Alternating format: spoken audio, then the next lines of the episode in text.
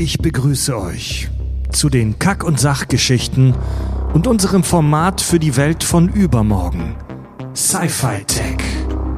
Heute sprechen wir nicht über die großen, sondern über die ganz kleinen Dinge.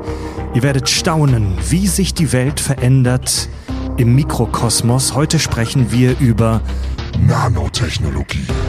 Wie könnten Nanobots unser Leben beeinflussen und vielleicht sogar verlängern? Eröffnen uns völlig neuartige Materialien den Weg in den Weltraum?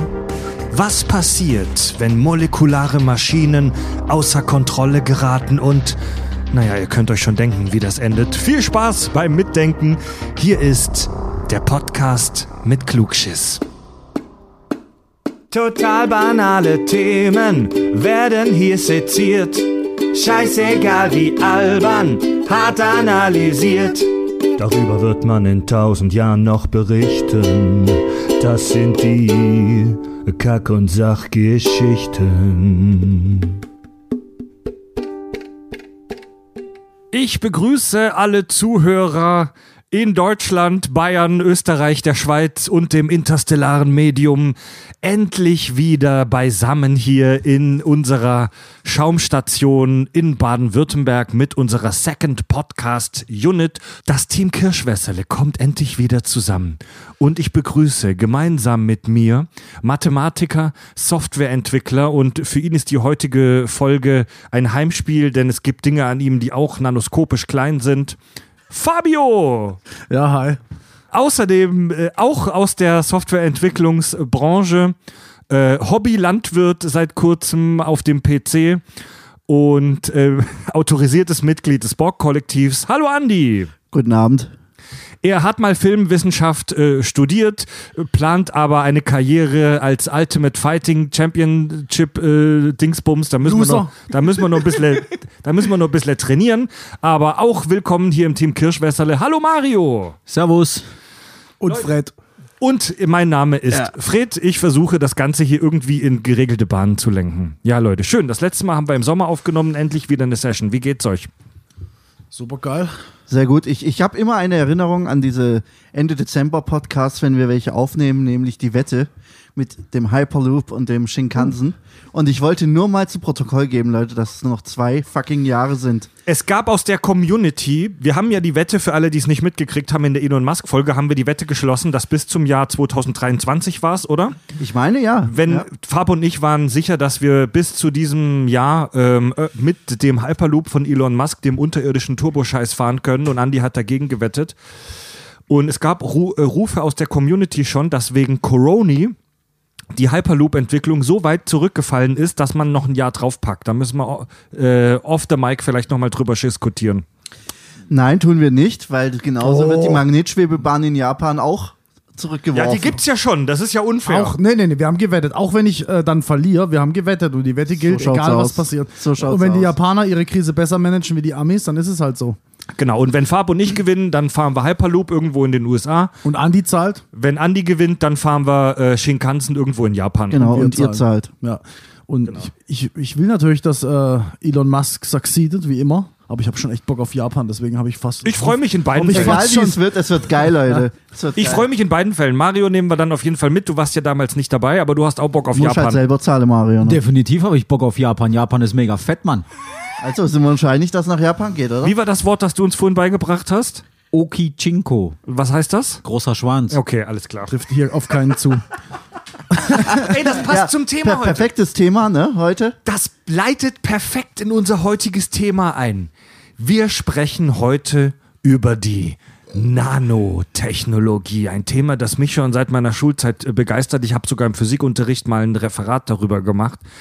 Ähm, Nanotechnologie. Wir sprechen heute nicht über das Allergrößte, so wie sonst. Wir haben ja schon oft hier im Team Kirschwasserle über riesengroße Zeit- und Abstandsskalen gesprochen, über Lichtjahre, über riesige Raumschiffe, über gigantische Raumstationen. Und heute mal Kontrastprogramm. Wir sprechen heute über das aller, aller, aller kleinste. Ja? Leute, was versprecht ihr euch schon mal als Vorfazit? Was versprecht ihr euch von der Nanotechnologie? Kann ich gar nicht so wirklich sagen. Also Nanotechnologie kommt ja häufiger zum Einsatz in der heutigen Welt, als es uns vielleicht bewusst ist. Ja, da werden wir bestimmt gleich auch nochmal Ja. drüber reden. Ähm, aber man muss natürlich, mein Vorfazit ist, es ist ein zweischneidiges Schwert. Ja? Also ich finde es zum einen ziemlich geil, was da heutzutage technologisch möglich ist und vielleicht auch möglich sein wird. Aber zum anderen sind die Auswirkungen auf den menschlichen Körper zum Beispiel halt noch absolut unerforscht. Ja. Ja, man, man hat ja im Kopf, dass du so Mini-Roboter hast. Hat Marvin Ja, auch das, ist, gefragt. das ist die zweite Ähm, Stufe, aber wenn aber- wir, es gibt ja schon diese Nanoteilchen, ja, zum Beispiel in Lacken oder so tun die das einarbeiten, Ja, Ähm, um dies, diesen Lotus-Effekt zum Beispiel zu erzielen. Ich werde mal bestimmt gleich auch noch im Detail drüber. Mhm. Aber das, das Risiko ist bei der Fertigung, dass du diese Nanopartikel einatmest. Ja, Mhm. okay. und die halt keinen Ja. blassen Schimmer haben, was mit dir dann passiert, ob das krebserregend ist, ob das Dass schädlich die allgemein ist. an die falschen Stellen im Körper kommen. Ja. Also allgemein Genau. kann man wahrscheinlich defin definieren, dass Nanotechnologie etwas ist, was sich im Bereich von Milliardstel Meter abspielt, richtig? Genau. So, also 1 mit 9 Nullen Ja, genau. ist Nano. Ne? 10 hoch Nanometer minus ist 10 hoch neun, minus 9 äh, Meter. So. Ja. Und man, wie gesagt, als Laie kennt man es halt aus, äh, aus Film und Fernsehen, man hat kleine Roboterchen oder Rick und Morty schrumpfen sich und äh, rennen dann in, in deinem Birdie rum. Aber wenn man, wenn man sich halt überlegt, was, also wie groß, wie, wie groß sind Moleküle und so weiter, dann weiß man halt, es gibt absolute Grenzen, sowas zu basteln. Deswegen bin ich mal gespannt, was heute kommt. Wirklich Ja. auskennen tue ich mich nicht. Aber ich glaube Ja. nicht, dass wir solche Roboter haben. Zu diesen Roboterchen kommen wir noch. Ähm, Nano kommt vom altgriechischen Nanos, das heißt so viel wie Zwerg. Und äh, über Nanotechnologie oder auch Nanotechnik wird im Deutschen manchmal benutzt, spricht man bei einer Anwendung in einem Größenbereich unter 100 Nanometer. Äh, Fab hat schon gesagt. Ah, okay, also doch nicht unter einen Nanometer. Ja, also Fab, all- alles unter 100 Nano wird von Wissenschaftlern als Nanotechnik bezeichnet. Ähm, Fab hat es gerade schon gesagt, ein Nanometer ist ein Milliardstel Meter, 10 hoch minus 9 Meter.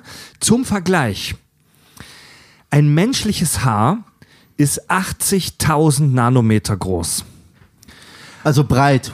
Breit, genau, Ja, breit. okay. Wie, wie, wie lang es ist, Ja, hängt, genau, hängt genau. davon ab, Ja, ob du der Gitarrenmusik an, zugetan bist oder nicht. Ja. Äh, ein E. coli-Bakterium, also Arschbakterien, die wunderbaren kleinen Darmbakterien, die in deinem ähm, Arschhole ihren Dienst verrichten und ohne die wir alle nicht leben könnten. Ein E. coli-Bakterium ist 2000 Nanometer immer noch groß. Viren haben eine Größe von 10 bis 150 Nanometer. Atome, einzelne Atome bewegen sich äh, im Subnanometerbereich so zwischen 0,1 und 1 Nanometer. Ähm, und äh, Moleküle, also Atome, die zusammenhängen, die sind meistens so rund 1 Nanometer oder ein bisschen größer. Um das, das sind Zahlen, die, mit denen kann der menschliche Verstand nicht wirklich was Das, anfangen. das wollte ich gerade Das- fragen. Wie, wie viele, äh, was ist denn für das menschliche Auge noch erfassbar? Weiß das, einer? Also für das menschliche Auge erfassbar, Na, 80.000. wie- das, das, Das also Haar das, siehst du ja. Genau, das menschliche Haar 80.000 Nanometer, das ist schon langsam so die Grenze. So, du kannst auch noch wirklich, wenn du gute Augen hast, kleinere Sachen erfassen, aber Nanometerbereich, so unter 100 Nanometer, keine Chance. Ja, gut, es kommt wahrscheinlich auch darauf an, wie gut das Licht reflektiert. Je mehr das Licht reflektiert, Ja. desto eher kannst du es noch sehen, weil es irgendwie leuchtet oder was. Es ist sogar so, ähm, wir alle kennen ja das Lichtmikroskop aus der Schule. Also ein Mikroskop, wo du durchguckst und da wird was beleuchtet und du guckst das durch Linsen an. Und diese Erfindung, das Lichtmikroskop, das gibt es seit über 100 Jahren und das ist eine, ein, ein technologisches Gerät, das mega advanced ist. Das haben wir super krass perfektioniert, das Lichtmikroskop. So, also da, da haben wir alles rausgeholt, was man rausholen kann, so denken wir. Wir können aber rein physikalisch nichts optisch betrachten, das kleiner als 200 Nanometer ist, weil da sind wir in einem Bereich, der kleiner als die Wellenlänge des Lichts ist. Es ist physikalisch unmöglich, mit Licht Okay, irgendwas krass. zu sehen, das kleiner als 200 Nanometer ist. Und um, um für unseren menschlichen Verstand vielleicht mal den Vergleich zu machen, denn das ist ein Vergleich, der relativ häufig äh, gemacht wird, stellt euch mal die Erde vor, unseren Planeten. Und ihr habt einen Fußball unser Planet und der Fußball. Ein Nanometer verhält sich zu dem Fußball so wie der Fußball zur Erde. Also st- stellt euch vor, der Fußball ist, weiß nicht, ist das griffig? Stellt euch vor, der Fußball wäre die Erde, dann wäre der Fußball auf der Erde ein Nanometer. Okay. Ja. Krass. Mhm. Okay. Und äh, Nanomaterialien spielen, ihr habt es auch schon angedeutet, in der heutigen ähm, Forschung und in der technischen Anwendung bereits eine Rolle. Ähm, der Begriff wird heute im weitesten Sinne auch genutzt für Materialien, die auf äh, chemischem Werk, Weg hergestellt werden. Also ganz ausge, äh, plump ausgedrückt, wir haben gemerkt, wenn wir A und wenn wir B auf bestimmte Art miteinander reagieren lassen, dann kommt Nanomaterial X dabei heraus. Das ist so die plumpste Art, ein Nanomaterial zu manufacturen, also herzustellen. Was ist die Definition von einem Nanomaterial? Also alles unter 100 äh, Nanometer. Also auch ein Molekül. Genau. Okay. Und das Abgefahrene ist, dass Stoffe, wenn du sie zu Nanomaterialien verarbeitest, also ganz plump sehr klein machst, plötzlich Eigenschaften, die Eigenschaften verändern. Die haben plötzlich völlig andere und völlig neue Eigenschaften. Ein tolles Beispiel, das ich gefunden habe, Nanocellulose aus Holz. So, wir alle kennen Holz, Baumaterial, kann man auch schön damit ein Lagerfeuerchen machen, ja, hat viele Vor-, aber auch Nachteile. Wenn du Holz super krass zerhäckselst und klein machst, und da gibt es im Labor chemische und physikalische Tricks, wie du, wie du so einen Nanoschleim aus Holz machst mit winzigen Holzpartikeln. So, das ist genau der gleiche Stoff. Das ist das exakt gleiche Material. Nur wurde es extrem zerkleinert. Und plötzlich ist es nicht mehr brennbar. Wenn, ich habe einen Versuch gesehen, wo ein Stück Holz äh, liegt und wo Nanoschleim, Nanocellulose liegt und die haben versucht, das anzufackeln. Das Holz brennt sofort, der Nanoschleim dampft nur so ganz langsam vor sich hin. Ja, und es gibt ganz viele Materialien, ähm, bei denen du solche Veränderungen von Eigenschaften hast. Ist, Ja. dann in, ist dann in dem Nanoschleim, sind da sämtliche Moleküle mit drin, die in so einem Baumstamm auch drin sind? Oder in so einem Stück Holz? Oder wird nur, werden nur gewisse Moleküle raus? Weil das Ja, gut, besteht ja ver- aus allem möglichen Genau, Scheiß. Verunreinigungen sind ja immer drin. so, genau, das meine ich aber. Also, Ja, sind das- einfach nur die Bindungen aufgebrochen, dass es ein Schleim wird, also klein gehäckselt, bis es ein Schleim wird? Oder wie darf man sich das vorstellen? Das weiß ich jetzt ehrlich gesagt nicht. Aber das, was in dem Holz brennt, ist ja der Kohlenstoff und Ja. der ist auf jeden Fall in der Nanocellulose auch drin. So, und ähm, we- weißt du zufällig, ist die Brennbarkeit massebedingt? Wie meinst Kann, du das? kann das sein? Also, äh, wenn ja, der Nanoschleim hat ja noch die gleiche Masse, bloß ist er Schleim. Wie jetzt ein Stück Holz mit der gleichen Masse, das brennt. Okay, war es vielleicht äh, falsch ausgedrückt, weil was ich meine ist, wenn es jetzt wirklich so klein ist, dass es wegen aufgrund seiner Größe einfach nicht mehr brennbar ist, dass äh, keine Ahnung, wenn wenn du es jetzt wirklich, wenn wenn du den Schleim nicht mehr im Nano-Größenbereich extrahieren würdest, dass er dann brennen würde. Vielleicht, ja. Du, da bist, also da, also heute ist, das muss ich schon mal, da muss ich schon mal den fetten Disclaimer Das sind halt leider keine Chemiker, ne? Ich muss den Disclaimer wie immer vorausschicken, dass wir hier keine Wissenschaftler sind. Also ich habe in, oh, das ist eine kleine geile Geschichte.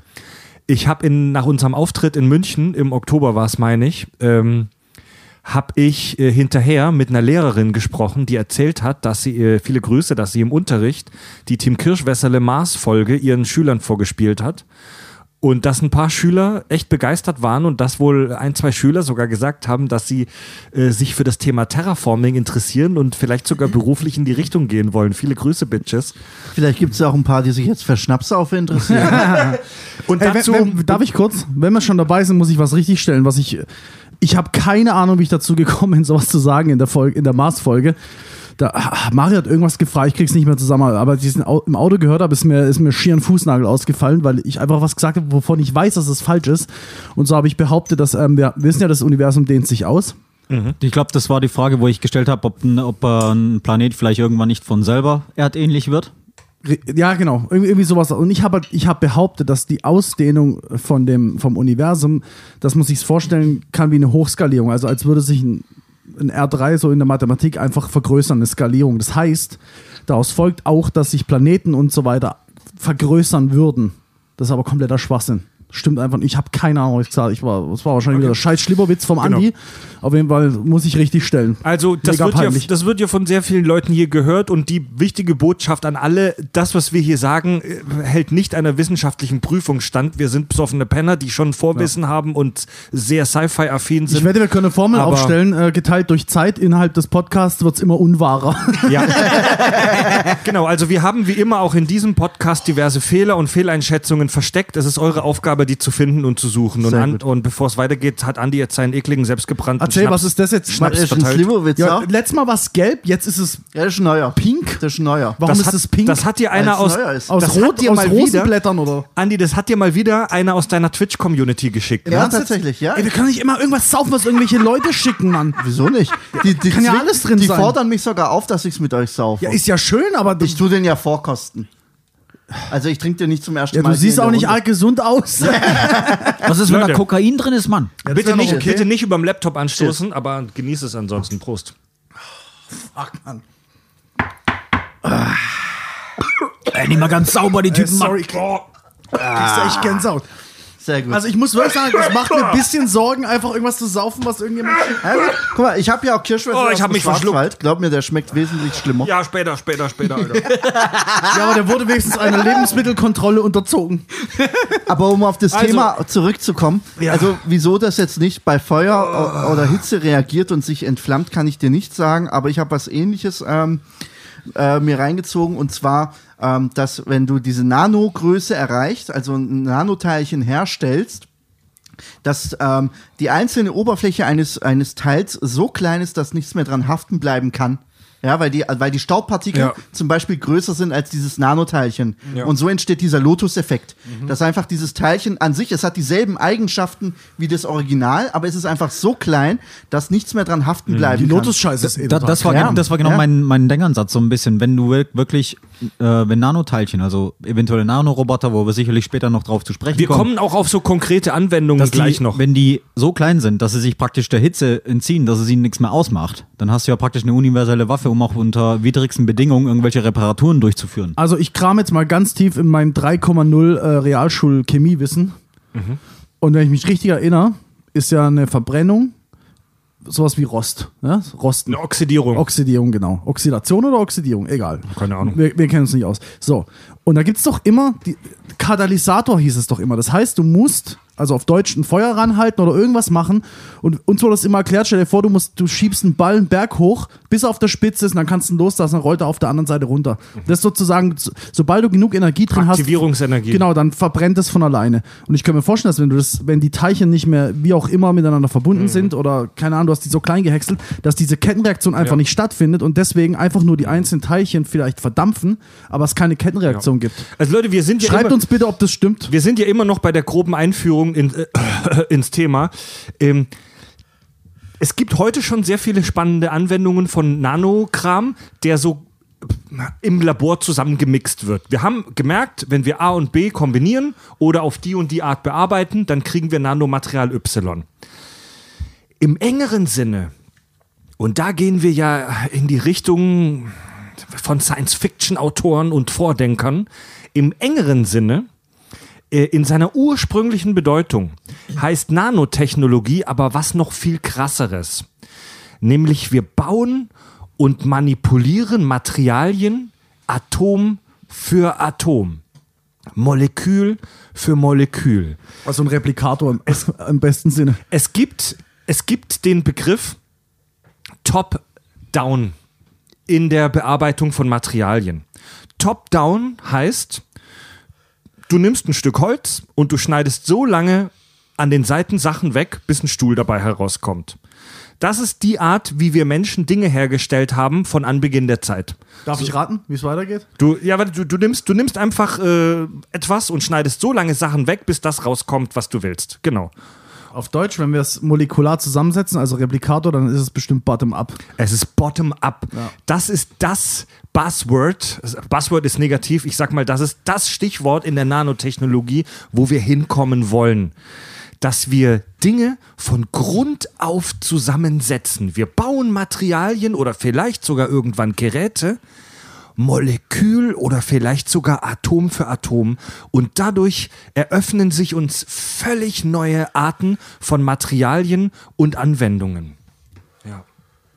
Sowas wie ein 3D-Drucker ist ja eigentlich schon so ein, so ein, ein Schritt, ein erster Schritt in die Richtung. Es ist Ja. nicht, natürlich nicht Mo- Molekül für Molekül. Ja. Und ich kann die Moleküle auch nicht aus anderen Molekülen zusammenbauen, also auf Deutsch Replikator, ich kann nicht Kacke auseinanderbrechen und daraus ein Brot machen. In unserem makroskopischen Maßstab ist ein 3D-Drucker im Prinzip schon bottom-up. ich könnte mir echt vorstellen, dass die Entwicklung des 3D-Druckers irgendwann so weit ist, dass du einen daheim hast und dann druckst du dir einen McDonalds-Burger aus und es geht immer weiter und immer weiter und irgendwann Ja. kannst du vielleicht wirklich Molekül für Molekül das Zeug zusammensetzen.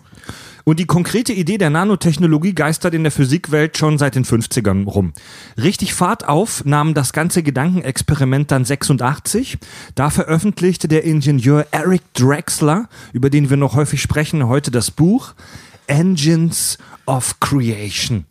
Das ist wirklich so eine Art Bibel für Nanotechnologen. Ähm, es war keine wissenschaftliche Arbeit, sondern es war ein Sachbuch, das auch von Nichtwissenschaftlern gut gelesen werden kann. Klingt wie ein Maiden-Song.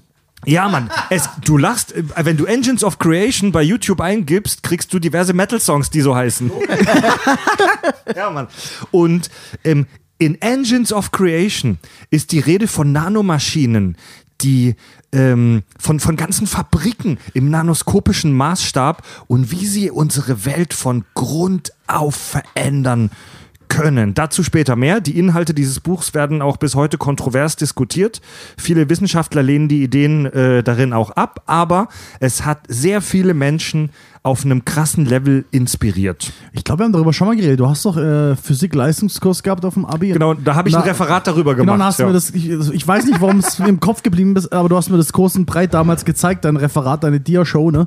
Ja. Und da, da gab es doch sozusagen auch einen Motor, ich weiß nicht, aus Wasser bestand, Protonen, Elektronen, keine Ahnung, aber im Prinzip wurden ein paar Molekül, äh, paar Teilchen oder waren es Atome aneinander geschraubt, also Whatever, ja. orthogonal zueinander. Das heißt, du hast einen Stab aus äh, paar Atomen und einen orthogonalen Stab, also 90 Grad dazu am Schluss angebracht. Und der eine hat sich gedreht und der andere ist starr geblieben und damit hat sich das weiter bewegt. Habe ich so Ja. richtig im Kopf? Zu Nanomotoren kommen wir später noch. Okay, ja. alles klar. ja, und also eine Sache wollte ich zur Einführung noch sagen. Ähm, das Wort Nano, ich habe das Gefühl, der Trend ist schon ein bisschen vorbei, aber so vor gefühlt 10, 15 Jahren war das Wort Nano so ein Marketing-Buzzword, das wirklich ein paar Jahre auf jedem scheiß Putzmittel stand und überall. So wie Krypto. Ja, Aber ein- ein- eins habe eins hab ich mir gleich Und- gedacht, warum hat man sich auf Nano versteift? Warum nicht Mikro? Weil wenn, stell mal vor, du könntest Roboter Ja, bauen Nano. in der Größe von einer, von einer Bakterie. das wäre auch schon geil. Eben, also warum, wo, woher kommt das, dass man sich auf Nano versteift und nicht auf Mikro Weil zum Beispiel? äh, wahrscheinlich die Einzelkomponenten, um so einen Roboter herzustellen, im Nanobereich sein müssen, damit die Maschine am Ende im Mikrobereich Oder, agieren kann. Nee, nee, eben, eben. Also klar, 100 Nanometer ist auch im Prinzip Mikrobereich, aber ähm, oder, liegt, oder hängt es damit zusammen, dass man wirklich versucht, auf Molekül- oder vielleicht sogar auf Atomkernebene oder Protonenebene Also Sachen ich, ich glaube, in der medizinischen Anwendung macht es Sinn, in den Nanobereich zu gehen, dass du das halt auch im Körper gescheit anwenden kannst. Du, Ja. das, das, kommt, das kommt drauf an, wenn wir, wenn zu Robotern und so, es tut mir leid, dass ich die ganze Zeit Themen nach hinten schieben muss, aber wir wollen ja einen schönen langen Aufbau machen. Wir, wir wollen schön bottom to top an lass das es Thema mich anders, lass mich anders aus, ausdrücken. Wenn ich ähm, in einem Bereich bin zwischen Zentimeter und Meter, bin ich dann im Meter- oder im Zentimeterbereich? Also auf Deutsch, wenn ich mich im Meterbereich bewege, ist das alles zwischen 0 und 1000 Meter oder ist das alles zwischen 1 Meter und 1 Zentimeter? Das kommt drauf an, wie du das Ah, definierst. Ja, genau, deswegen ist die Frage. Deswegen, ich habe immer gedacht, Nanotechnologie heißt alles unter einem Nanometer. alles, nee, Nano heißt alles, alles unter unter 100, 100. 100 Nanometer. Was ja dann eigentlich Mikrometerbereich ist, oder? wie du es misst, wie, wie gesagt, das ist eine Definitionssache. Ey, ich bin wir, hier der I-Dipfel des Scheißer. wir, Mensch, wir Menschen machen uns die Definition selber. Ja, aber Fred hat ja gesagt, dass dann die Dinge anfangen, andere Eigenschaften aufzuweisen. Ja. Also ist das der Breakpoint Wahrscheinlich wahrscheinlich. das, Also nicht die Größe an sich tatsächlich. Ja, aber wurde zuerst das Wort definiert und dann die Entdeckung gemacht, dass es sich anders verhält oder andersrum? Boah. ich geh mal pissen. Ja, Das ist gute halt Frage. Weißt du, das Wort Nano war halt irgendwie neu und sexy und man hat schon irgendwie davon gehört und ein paar Jahre hat jeder Hans und Franz auf sein scheiß Scheibenreinigungsmittel draufgeschrieben, es wäre mit Nano. So, das ist natürlich Quatsch. Bei Nano reden wir von High Advanced Physik-Scheiß, der aus dem Labor kommt und es gibt äh, schon reale Anwendungen dafür, ja. Aber wenn wir wirklich über Nanotechnologie reden, reden wir über krassen Scheiß. Und ich habe ein paar spannende Beispiele für Anwendung von Nanotechnologie. Zum Beispiel Eisenoxid. Rost. Eisenoxid ist einfach Rost. Okay. Eisenoxid könnte uns im Nanometerbereich dabei helfen, Krebszellen zu bekämpfen. Wenn du Eisenoxid äh, in den Nanometerbereich verfrachtest, also extrem verkleinerst, dann hat es ein paar interessante Eigenschaften. Es ist nämlich magnetisch. Und wenn wir es irgendwie schaffen, das an Krebszellen anzudocken, dann ähm, können wir, wenn wir ein Magnetfeld anlegen, feststellen, dass bei diesem Eisenoxid plötzlich eine Hitzeentwicklung stattfindet. Die Idee ist, wir docken irgendwie das Eisenoxid an eine Krebszelle oder irgendwas anderes Unerwünschtes im Körper an und erzeugen Hitze und brennen so punktgenau auf die Zelle genau steuerbar den Tumor aus. Eine weitere mögliche Anwendung, die schon heute realisiert wurde, ist die Beschichtung von Fenstern. Wir haben schon über den äh, Lotus-Effekt gesprochen. Da perlt einfach alles ab. Ähm, es gibt heute schon öffentliche Gebäude, die mit nanobeschichteten Fenstern ausgestattet sind. Und da sammelt sich der Regen nicht mehr in Tröpfchen am Glas, sondern bildet einen dünnen, gleichmäßigen Film.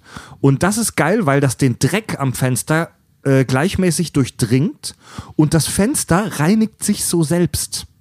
Du musst dann sehr viel häufig, sehr viel weniger bis teilweise gar nicht mehr das Fenster putzen, Das heißt, Marius Pimmel ist immer sauber. weil er so klein ist. Vielen Dank, vielen Dank. Ja.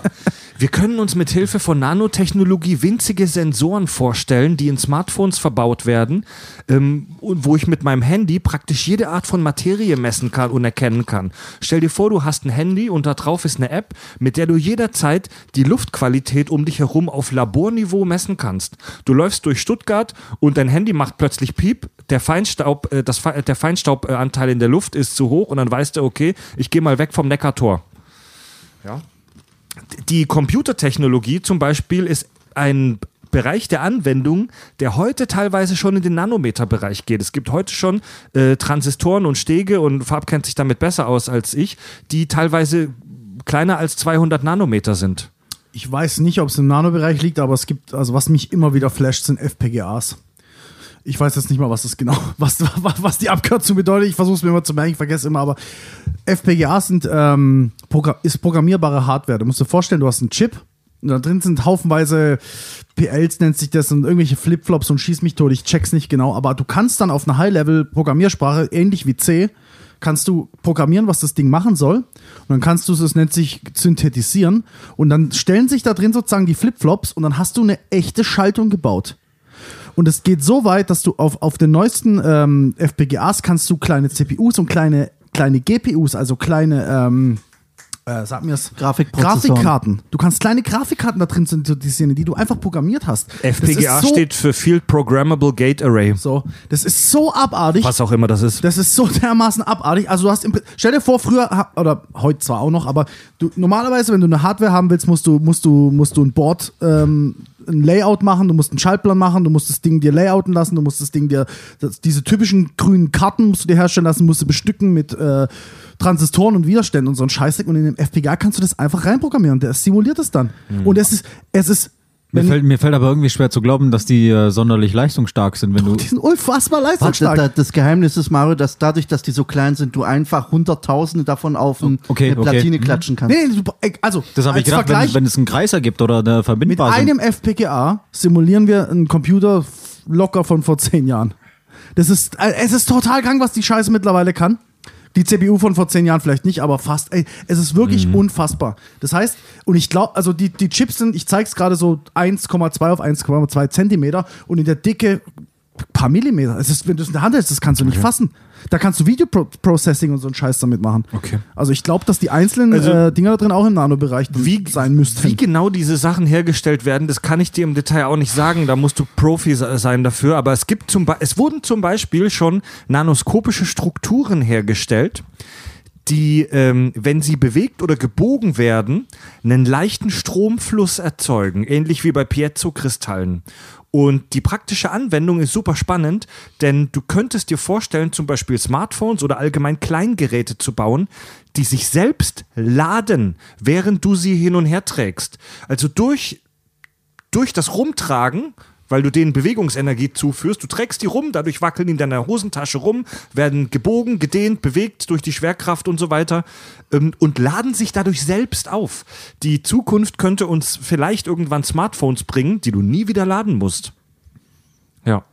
Da fällt mir gerade was ein. Die, die, in Israel, also das war jetzt schon ewig her, ich es mal gesehen habe, Nachrichten, in Israel gab es ein, äh, ich glaube, es war ein Forschungsprojekt, ich weiß nicht, ob die das dann durchgezogen haben, aber das Forschungsprojekt war, die wollten ähm, Druck, ich, ich weiß nicht, wie man es nennt, also sie wollten unter Autobahnen so, ich, ich nenne es jetzt mal Sensor, Sensor stimmt nicht, also so, so irgendwas installieren, dass wenn ein Auto drüber fährt, durch die, äh, durch die ähm, kinetische Energie, also durch den Druck auf Ja. dem Boden Strom erzeugt wird. Sicher eine ähnliche Technologie, ja. Das fällt mir jetzt gerade ein. Keine Ahnung, was daraus geworden ist. Das ist schon ewig her. Und die und in, wie gesagt in der Computertechnologie sind wir heute wohl anscheinend schon unter 200 teilweise 100 Nanometern und ähm, der, der Eric Drexler schrieb bereits in seinem Buch Engines of Creation darüber, dass, es, dass wir in der Zukunft eventuell in einem Speicher, der die Größe eines Zuckerwürfels hat, das gesamte Wissen der Menschheit platzieren könnten. Ja gut, aber wie, ja okay, aber die Rechnung daraus besteht ja bestimmt so, also sie ist ja bestimmt so entstanden, wie viel ähm, Atome hat das Ding? Ähm, oder vielleicht sogar wie viel Ja. ähm, Schaffst- Neutronen und dann sagst du, schaffst, Neu je, wenn du es schaffst, jedem Atom eine 1 oder 0 genau, exakt, zuzuweisen. dann Ja, kannst, genau. ja genau Ja, so, ja, ja. ja. Wenn, wenn das klappt, werden ja auch riesige Serverinseln praktisch nicht mehr äh, nötig, oder? Do, doch, klar, weil die Rechenleistung, die du benötigst, wird exponentiell steigen mit der Hardware, die du zur Verfügung hast, weil du noch komplexere Aufgaben damit lösen kannst.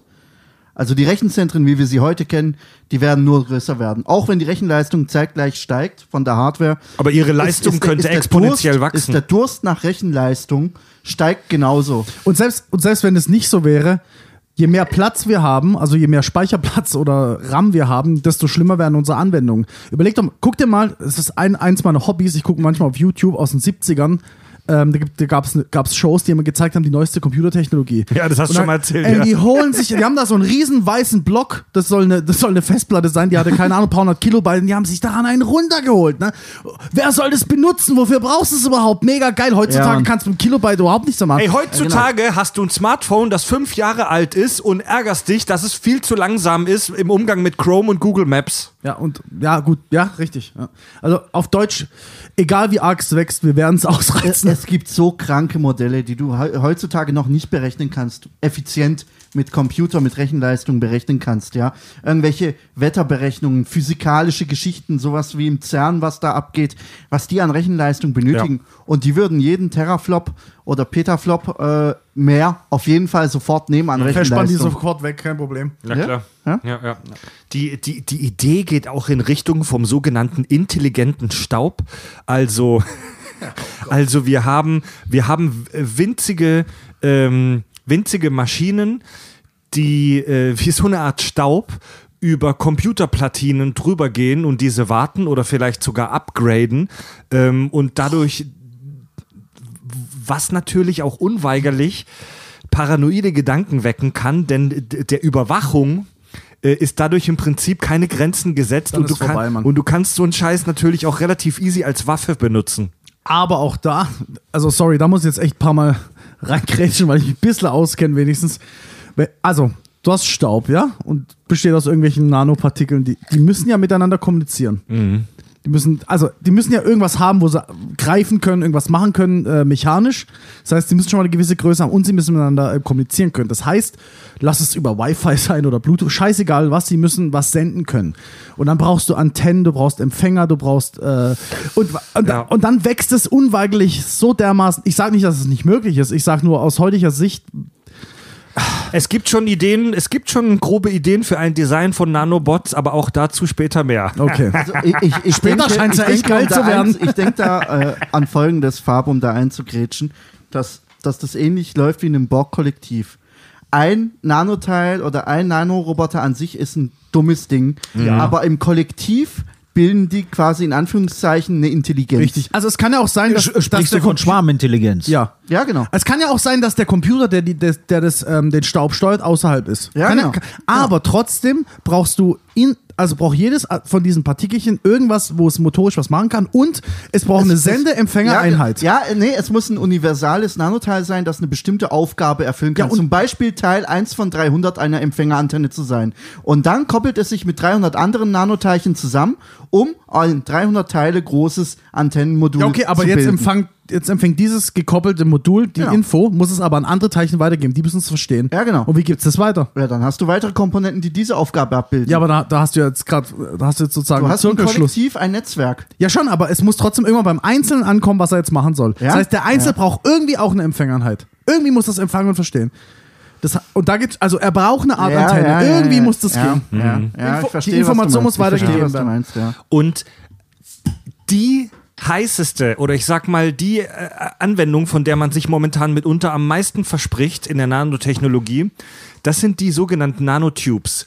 Kohlenstoff-Nanoröhrchen. Davon haben viele bestimmt schon mal gehört. Da wird, das, das ist für mich immer noch Magic, wie Leute überhaupt da drauf gekommen sind. Da wird in einem komplexen Verfahren sehr heißes kohlenstoffhaltiges Gas, also Kohlenstoffplasma im Prinzip, über äh, einen Katalysator geblasen, sage ich jetzt mal laienhaft. Da wird Kohlenstoffgas über eine Eisenkugel zum Beispiel drüber geblasen. Und ein Teil des Kohlenstoffs aus dem Gas, aus dem Plasma, setzt sich am Katalysator ab und formt sich dort selbstständig, selbst organisiert zu kleinen Röhrchen. Und das ist ein Material, das sich da bildet, diese Kohlenstofftubes, diese Röhrchen, das so in der Natur nicht existiert. Das haben wir Menschen bereits erschaffen. Das gibt es nicht in der Natur. Das kann nur synthetisch hergestellt werden. Und diese Kohlenstoffröhrchen haben erstaunliche Eigenschaften. Sie sind bis zu 500 Mal reißfester als Stahl, dabei aber rund 100 Mal leichter.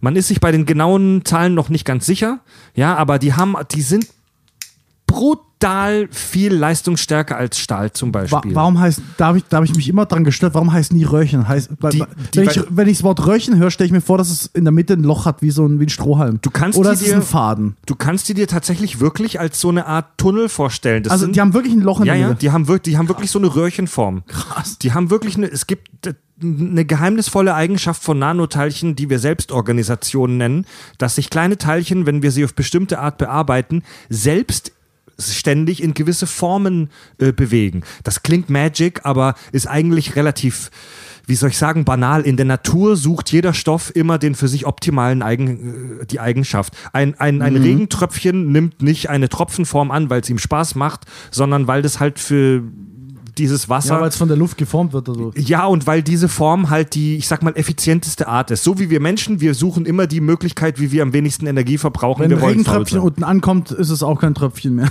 Ja, genau. Aber ich sag mal, in ganz vielen Situationen nehmen Stoffe in der Natur die für sie energetisch effizienteste Form ein. In Und, allen Situationen. und Oder? ja.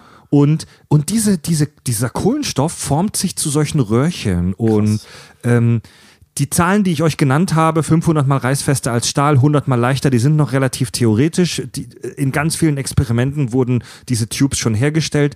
Ähm, ich habe irgendwo eine Zahl gelesen, dass schätzungsweise schon 100 Tonnen äh, Nanotubes hergestellt wurden von der Menschheit. 100 Tonnen! Ja, auf, auf, ey, auf, der, auf der ganzen Welt halt, in ah, tausenden Versuchen. ja. ich, ich hätte jetzt damit gerechnet, dass wir ein paar Zentimeter damit gemacht haben oder sowas. Wir wissen leider noch nicht, äh, wie wir diese Nanotubes effektiv in großen Mengen herstellen können. Und, Und wir, vor allem, wie wir sie miteinander verknüpfen. wir haben es auch noch nicht geschafft, die zu größeren Bauteilen zusammenzusetzen. Also die, wir wissen momentan nur, wie wir sie macht. Aber wir wissen noch nicht wirklich, wie man damit umgeht, wie wir, wie wir, wir wissen nicht, wie wir aus diesen Nanotubes jetzt einen Stahl, äh, Stahlträger, ist ja der falsche Ausdruck, aber ihr wisst, was ich meine. Seil. Wir wissen nicht, wie genau, wie wir aus diesen Tubes jetzt ein konkretes Seil machen können. Die sind ja auch wahrscheinlich super kurz, oder? Ja, na klar, die sind im Nanobereich. Na klar. Das ist, die sind, die sind winzig. Hast du, hast du auf deiner Liste auch Graphem? Ja, gerade im Prinzip ist das ja eine Art Graphen, Ist das, es ist das? halt Kohlenstoff. Ne? Und lege ich jetzt auch meine Hand nicht dafür rein. Graphen ist wahrscheinlich nochmal was anderes, aber Ich weiß noch, dass Nano, da vor ein paar Jahren mal das mega durch die Presse gegangen ist, dass die, das war wie so eine Folie, die Ja. ultra reißfest war und äh, laut der, wenn ich es noch richtig weiß, im Prinzip ein Molekül dick. Ich, Es war so, un also dünner geht's nicht ja, auf kann, Deutsch. kann ne? sein, dass das Nanotubes waren. Mit, es gibt so Nan die Idee von so Nanoröhrchenpapier, das wirklich nur so papierdick ist, mit dem du halt aber schwere Sachen hochheben kannst. Ja. Und Kohl in der, Kohlenstoff ist in der Nanotechnologie der Shit, vor allem wegen diesen Nanotubes. So, und die werden später auch noch eine Rolle spielen beim Weltraumlift. dieser Baustoff könnte vielleicht der neue Scheiß der Menschheit sein. Vielleicht. Vielleicht. Wenn wir es schaffen, die irgendwie zu bändigen und zu verstehen, wie wir mit denen konkrete Sachen Ach, am Schluss können. schmeißen wir uns doch eh nur ins Meer und vergiften. Ja, ja, ja, ja. Ja. Naja, und die, ähm, die Schlüsseltechnologie, die uns Menschen überhaupt die Fähigkeit gegeben hat, in die Nanowelt einzusteigen, war das Rasterkraftmikroskop. Das wurde Mitte der 80er das erste Mal eingesetzt, da, damals noch mega primitiv, aber die beiden Entwickler haben einen äh, Nobelpreis bekommen. Und wir haben ja vorhin schon darüber gesprochen, dass wir mit äh, konventionellen Mikroskopen, mit Lichtmikroskopen in diese Welt nicht eindringen können. So, da steht ein Türsteher, die Physik und sagt, du kommst hier nicht rein. Wir können nicht unter die 200 Nanometer Grenze, Grenze mit Lichtmikroskopen. Es geht einfach nicht. Weil es nicht das sichtbare Licht ist. Für uns sichtbar. Richtig. Aber was ist, wenn wir jetzt zum Beispiel ähm, die Wellenlänge verkürzen? Das heißt, wir gehen in, von mir aus Gammastrahlen, die haben ja keine Ahnung, die haben ja brutalst kleine ähm, Wellenlängen. Ja. Dann wäre es ja messbar. Und in, Ja, aber mit Gammastrahlen und zum Beispiel auch mit dem Elektronenmikroskop schießt du da ja was rein und veränderst dadurch dein Messobjekt. ah nein, Gammastrahlen ist nichts anderes wie Licht mit einer kleineren. Äh, Ja, richtig, aber hat halt die Fähigkeit, äh, einzelne Atome und so weiter ja, okay, rauszuballern. okay, Ne? okay. Ja, weil es halt hochfrequent, hochenergetisch ist. Ja, und das, das Rasterkraftmikroskop, manchmal wird es auch Rastertunnelmikroskop genannt, war die Einstiegstechnologie. Die funktioniert nämlich folgendermaßen aus. Äh, äh, sie sieht folgendermaßen aus. Wir haben eine hauchdünne Nadel. Das ist wirklich High Sci-Fi Shit. Das ist etwas, wofür Physiker, glaube ich, viel Geld ausgeben. Wir haben eine hauchdünne Nadel, deren Spitze nur wenige Atome dick ist. Fragt mich nicht, wie man das herstellt. Das war, ich habe keine Ahnung. Ich habe ich hab geguckt, ich habe gesucht. Niemand konnte mir für mich als Laie verständlich machen, wie man das herstellt. So. Wir haben eine winzige dünne Nadel, die nur ein paar, an der Spitze nur ein paar Atome dick ist. Und im Nanobereich gibt es einen Effekt namens Tunnelstrom. Wenn du mit dieser Nadel oder jedem anderen beliebigen Objekt sehr nahe an andere Atome ranfährst, im Nanometerbereich, wirklich ganz nah, das sind nur Nanometer Entfernung, dann gibt es plötzlich einen winzigen, winzigen, aber messbaren Strom zwischen der Nadel und diesem äh, Objekt. So, da gibt es plötzlich eine winzige Spannung. Und ein Rastertunnelmikroskop fährt mit der Nadel ganz nah an das Objekt ran und tastet sich Stück für Stück an diesem Objekt entlang und guckt immer, okay, hier wird der Strom größer, hier wird er kleiner, hier muss ich hoch oder runter fahren. Es dauert natürlich ewig. Und dadurch kannst du ganz langsam Objekte abtasten und kriegst dadurch ein vom Computer generiertes Bild auf Atomebene. Was für eine Ist kranke Technologie. ist das verständlich? Alter. Ja, es ist verständlich und es ist absolut beeindruckend, Mann. Das ist komplett kranker Scheiß, Mann. Also dieses Tunnelmikroskop braucht dann halt auch mal einen kompletten Nachmittag, um irgendwie eine Fläche von ein paar Millimeter abzutasten. Ja, aber du kriegst dadurch Bilder auf Atomlevel. Und wenn man mit dieser Nadel noch näher ranfährt, verstärkt sich dieser Strom sogar und man kann dadurch einzelne Atome geringfügig bewegen. Man kann sie manipulieren. Es gibt Bilder von äh, Physikern, die in Versuchen äh, kleine Strich, Fab habe ich so ein Bild gezeigt vor der Aufnahme, die Strichmännchen mit Kohlenstoffatomen gebaut haben. So, wir haben bereits heute die Fähigkeit, einzelne Atome zu verschieben und zu bewegen. Aber dieser, dieser Strom, wie- genau funktioniert das? Weil Das ist ein quantenphysikalischer Effekt. Ich kann dir nicht sagen, warum und wieso, aber wenn zwei Objekte auf Nanoniveau nah an genug aneinander kommen, gibt es einen Elektronenaustausch zwischen ein denen. Elektronenaustausch oder, oder, oder, oder so ein Potenzial, wo du messen kannst. Ich, ich, Das, da bin ich mir nicht sicher gerade. krank, Mann. Das ist geil, oder? Und das war die Einstiegstechnologie, die es uns Oder erlaubt hat, die- überhaupt oder- in diese Welt einzusteigen. Oder weißt du vielleicht, oder müssen sie eine Stromquelle draufgeben, um, um, um dass ein Strom fließt? das müssen sie nicht.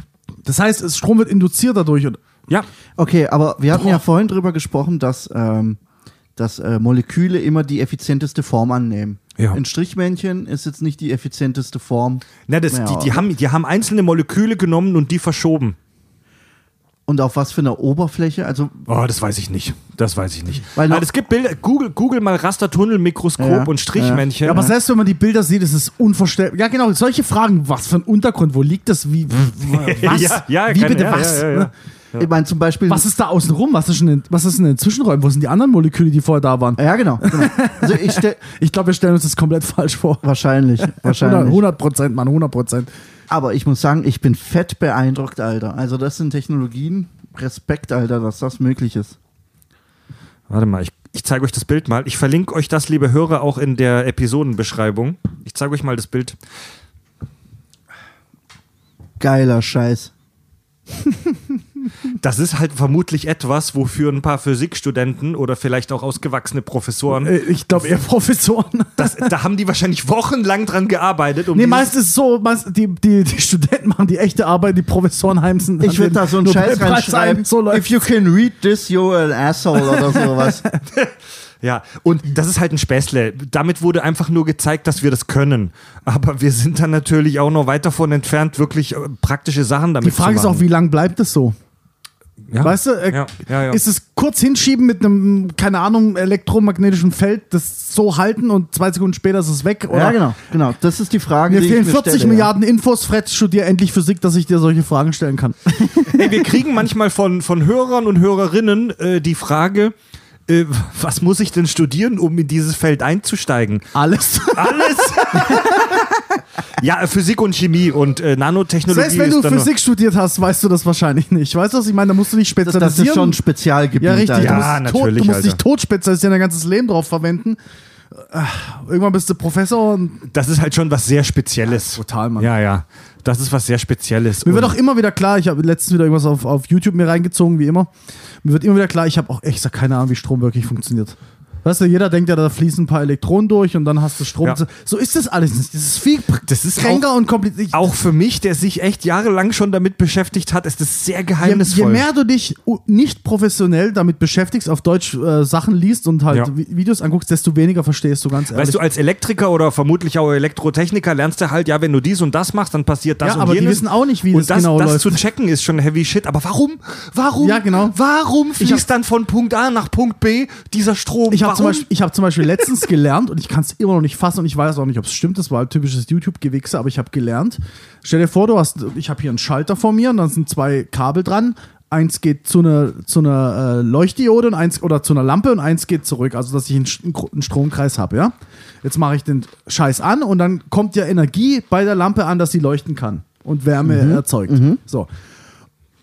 Und es scheint wohl so zu sein, dass in so einem Stromkreis die ähm, Elektronen sich kaum bewegen. Also es ist nicht so, dass die da durchrasen, wie Ja, man genau. sich vorstellt, sondern die, die scheinen sich kaum zu bewegen. Und Das ist so, so eine Links-Rechts-Bewegung eher, ne? der, nee, nee, das ist, das ist äh, Wechselstrom, Gleichstrom, scheißegal. Wechselstrom ist dieses Vor-Zurück, Gleichstrom ist, es geht in eine Richtung. So haben wir es gelernt, ob es stimmt, keine Ahnung. Aber die Energie, also nicht die Information, sondern die Energie, die wirklich dann äh, die Lampe erhitzt und sie hell macht, die scheint außen am Kabel entlang zu, zu gehen. Also auf Deutsch, du Was? hast, ja, du hast am Kabel entlang, hast du zwei Felder. Ein, äh, wie heißt es nochmal? Ein, Mag Magnetfeld und ein ähm, Elekt oh, irgendwas fällt, oh, ich weiß nicht mehr. Zwei Felder, die orthogonal, also 90 Grad zueinander angerichtet, äh, angeordnet sind. Angerichtet? Angeor angeordnet sind. Und dort, und dort scheint wohl die Energie übertragen zu werden. Das heißt, die echte Energie, die dort ankommt, um das Ding hell zu machen, geht außen am Kabel entlang. Angeblich. Kann, wenn, du, wenn du sowas hörst, dann denkst du, okay, okay, auf Deutsch, ich habe überhaupt nichts verstanden. Fred, hat Auf dein Deutsch- Lehrer früher nicht immer so einen Spruch abgelassen, Physik heißt, wenn es nicht funktioniert oder sowas in der Art? Nee, nee, das war, das ist so ein typischer Schülerspruch. Ähm, wenn es knallt und raucht, ist es Chemie. Wenn es nicht funktioniert, dann Physik. Physiklehrer, die halt sich eine Stunde Mühe geben, um einen Versuchsaufbau im Klassenzimmer zu machen und dann klappt's nicht. Ja, aber auch da, auch da gehe ich so weit zu sagen, ein Physiklehrer, der dir erklärt, also im Prinzip das Einzige, wo ich es geschafft habe, den, also Strom ungefähr zu verstehen, wie wie es sozusagen auf Bauteilebene funktioniert ist, wenn du es dir vorstellst wie Wasser. Als hättest du Leitung mit Wasser, ein Widerstand ist, ist äh, das Rohr wird kleiner, ähm, Ein Schwamm liegt drin. Genau, eine Pumpe ist irgendwie bla. Du kannst, es, es gibt ja auch so, so geile Tabellen, wo du ziemlich jedes Bau, elektronische Bauteil vergleichen kannst mit einem mechanischen Bauteil. So kannst du es dir gut vorstellen. Okay. Aber wenn du mit einem Physiker redest und der dir dann erklärt, was wirklich passiert, Ja. dann, dann merkst du, okay, ich habe überhaupt nichts. Ich habe keine Ahnung, was da Ja. wirklich abgeht. Das ist eigentlich. Ich weiß, dass ich traurig. nichts, ich weiß, dass ich ja? nichts weiß. Ich weiß ja. einen Scheißdreck. Tja, Leute, lasst uns sprechen.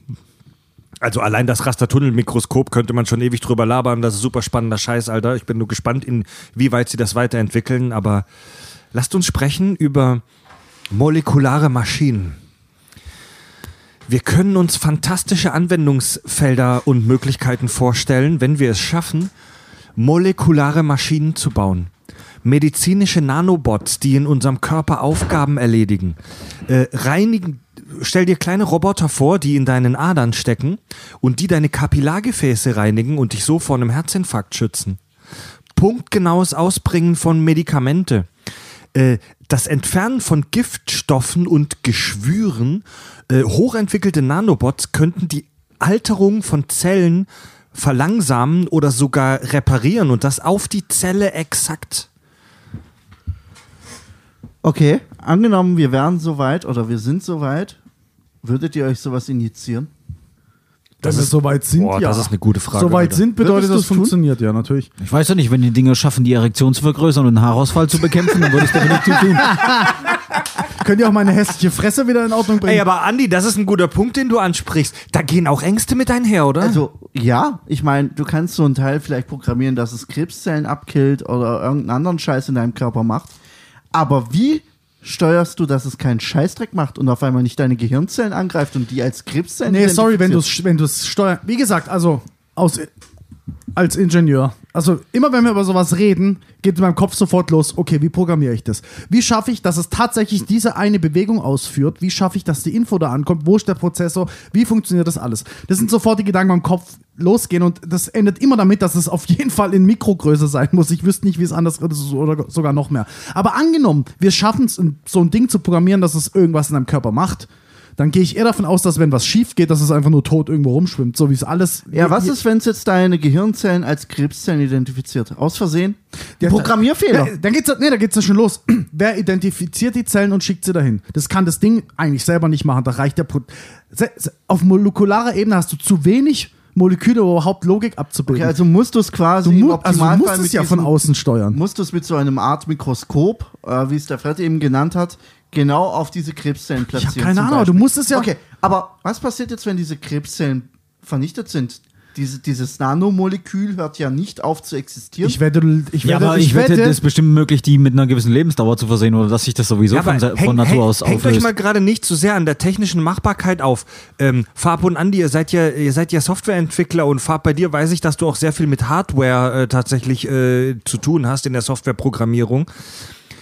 Du hast so ein, du hast solche Nanobots, wie man sie ja nennt, oder auch Naniten, heißen sie bei Star Trek zum Beispiel. Du hast so Nanobots in dir, die medizinische Aufgaben in deinem Body erfüllen. Und jeder von uns kennt das, dass Computerprogramme auch mal einen kleinen Fehler haben, dass die auch mal einen kleinen Bug oder einen Glitch haben. Ähm, in der AI-Folge haben wir auch darüber viel gesprochen wenn ich mir so ein Ding implantieren lasse, wenn ich mir so eine Spritze mit Nanobots verpassen lasse, dann freue ich mich natürlich drauf, dass meine Adern gereinigt werden. Ich kann saufen und rauchen wie ein Schlot, weil die Nanobots das alles wieder sauber machen. So, ich kann vielleicht sogar einen Gehirntumor von denen entfernen lassen und meine meine Zellalterung stoppen lassen. Aber was ist, wenn die mal einen Fehler haben? Was ist, wenn die mal glitschen? Wenn die, wenn wenn da irgendein Programmierfehler drin ist, dann wird plötzlich meine Leber zersetzt. Das gilt für alle Instrumente, das- das die sind- in der Medizin angewandt Das, werden. das nennt man in der heutigen Medizin Nebenwirkungen. Nebenwirkungen eines Medikaments sind genau diese unerwünschten Nebeneffekte, die der Eingriff in den Körper mitbringt. Und ich glaube, dass du Nebenwirkungen auch bei der Nanotechnologie haben wirst, wenn Klar. die einen medizinischen Einsatz hat.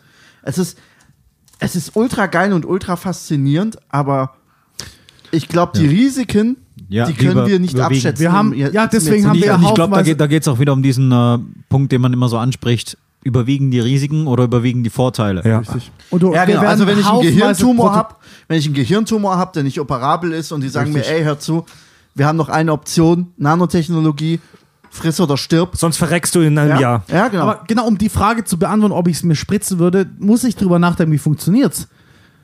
Weil, wenn, wenn wir das weglassen, kann ich dir die Antwort nicht geben. Ich muss Mhm. drüber nachdenken, wie funktioniert es? Wie sind die zusammengeschalten? Wer, wer steuert das? Welche. Ja, genau. und dann hast du irgendein YouTube-Video, wo die Elektrizität erklärt, wo du nicht durchsteigst. No Genau. offense. Ja, Auch richtig, Genauso richtig. wird es bei der Nanotechnologie auch sein. Und am Ende stehst du da und denkst dir, okay, ich habe keinen Peil verstanden von dem, was mir der Arzt aber wenn ich in dem Aufklärungsgespräch aber ich werde, erklärt hat. Aber weißt du, du kannst mir ungefähr die Funktionsweise sagen. Wo sitzt die Logik? Wer programmiert wie was? Wie funktioniert die, die, die Hardware? Bla bla bla. Ja. Und Wann kam der letzte Patch? Richtig. Und ey, wenn du operiert werden musst und die irgendwelche krassen Geräte anwenden, die halt schon existieren im Krankenhaus, die du nicht kennst, denkst du auch nicht drüber nach. Und da kann, es gibt ja Geräte, die unfassbar genau ähm, operieren können und, und die werden aber von außen von dem, von, äh, von dem Arzt gesteuert. Wenn da was schief läuft in der Software, dann schneidet er dich einfach kaputt, dann bist du tot. Da denkst du auch nicht drüber nach, weil es schon existiert. Und dort wird es genauso sein. Es, es wird tot getestet sein, es wird haufenweise Sicherheitsprotokolle geben. Und ja, wenn es mir hilft, werde ich es mir definitiv reinhauen. naja, aber irgendwann kommst du an den Punkt, da musst du es an einem Mensch testen. Ja, richtig.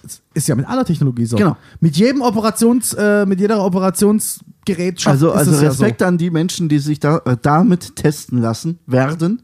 Ja.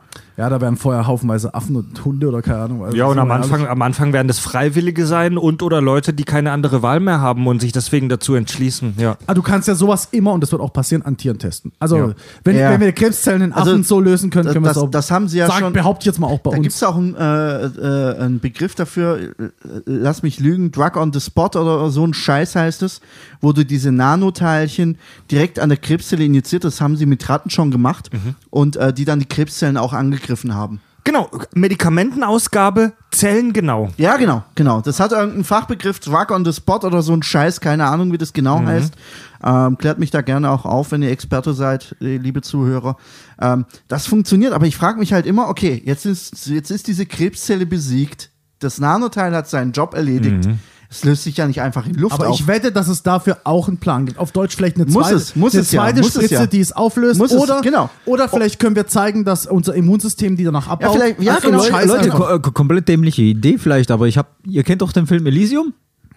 Genau. Da gibt's doch diese Medibank-Bänke oder so etwas. Das Elysium, wo es diese Zwei-Klassengesellschaft gibt, wo die armen Schlucker unten auf der dystopischen Erde leben und die reichen Leute in dieser Raumstation oben im Himmel. Ja. Ganz genau, der Film. Und äh, da, da ist ja die, ähm, diese Gegebenheit, dass die reichen Menschen diese Medibanks haben. Die können scheißegal, was für eine Krankheit haben, die legen sich dahin, da geht einmal ein Scanner drüber und die sind geheilt. Von egal was von einem, äh, was von einem Leiden. Leider wird die Funktionalität von diesen Medibanks in den Filmen nicht wirklich erklärt.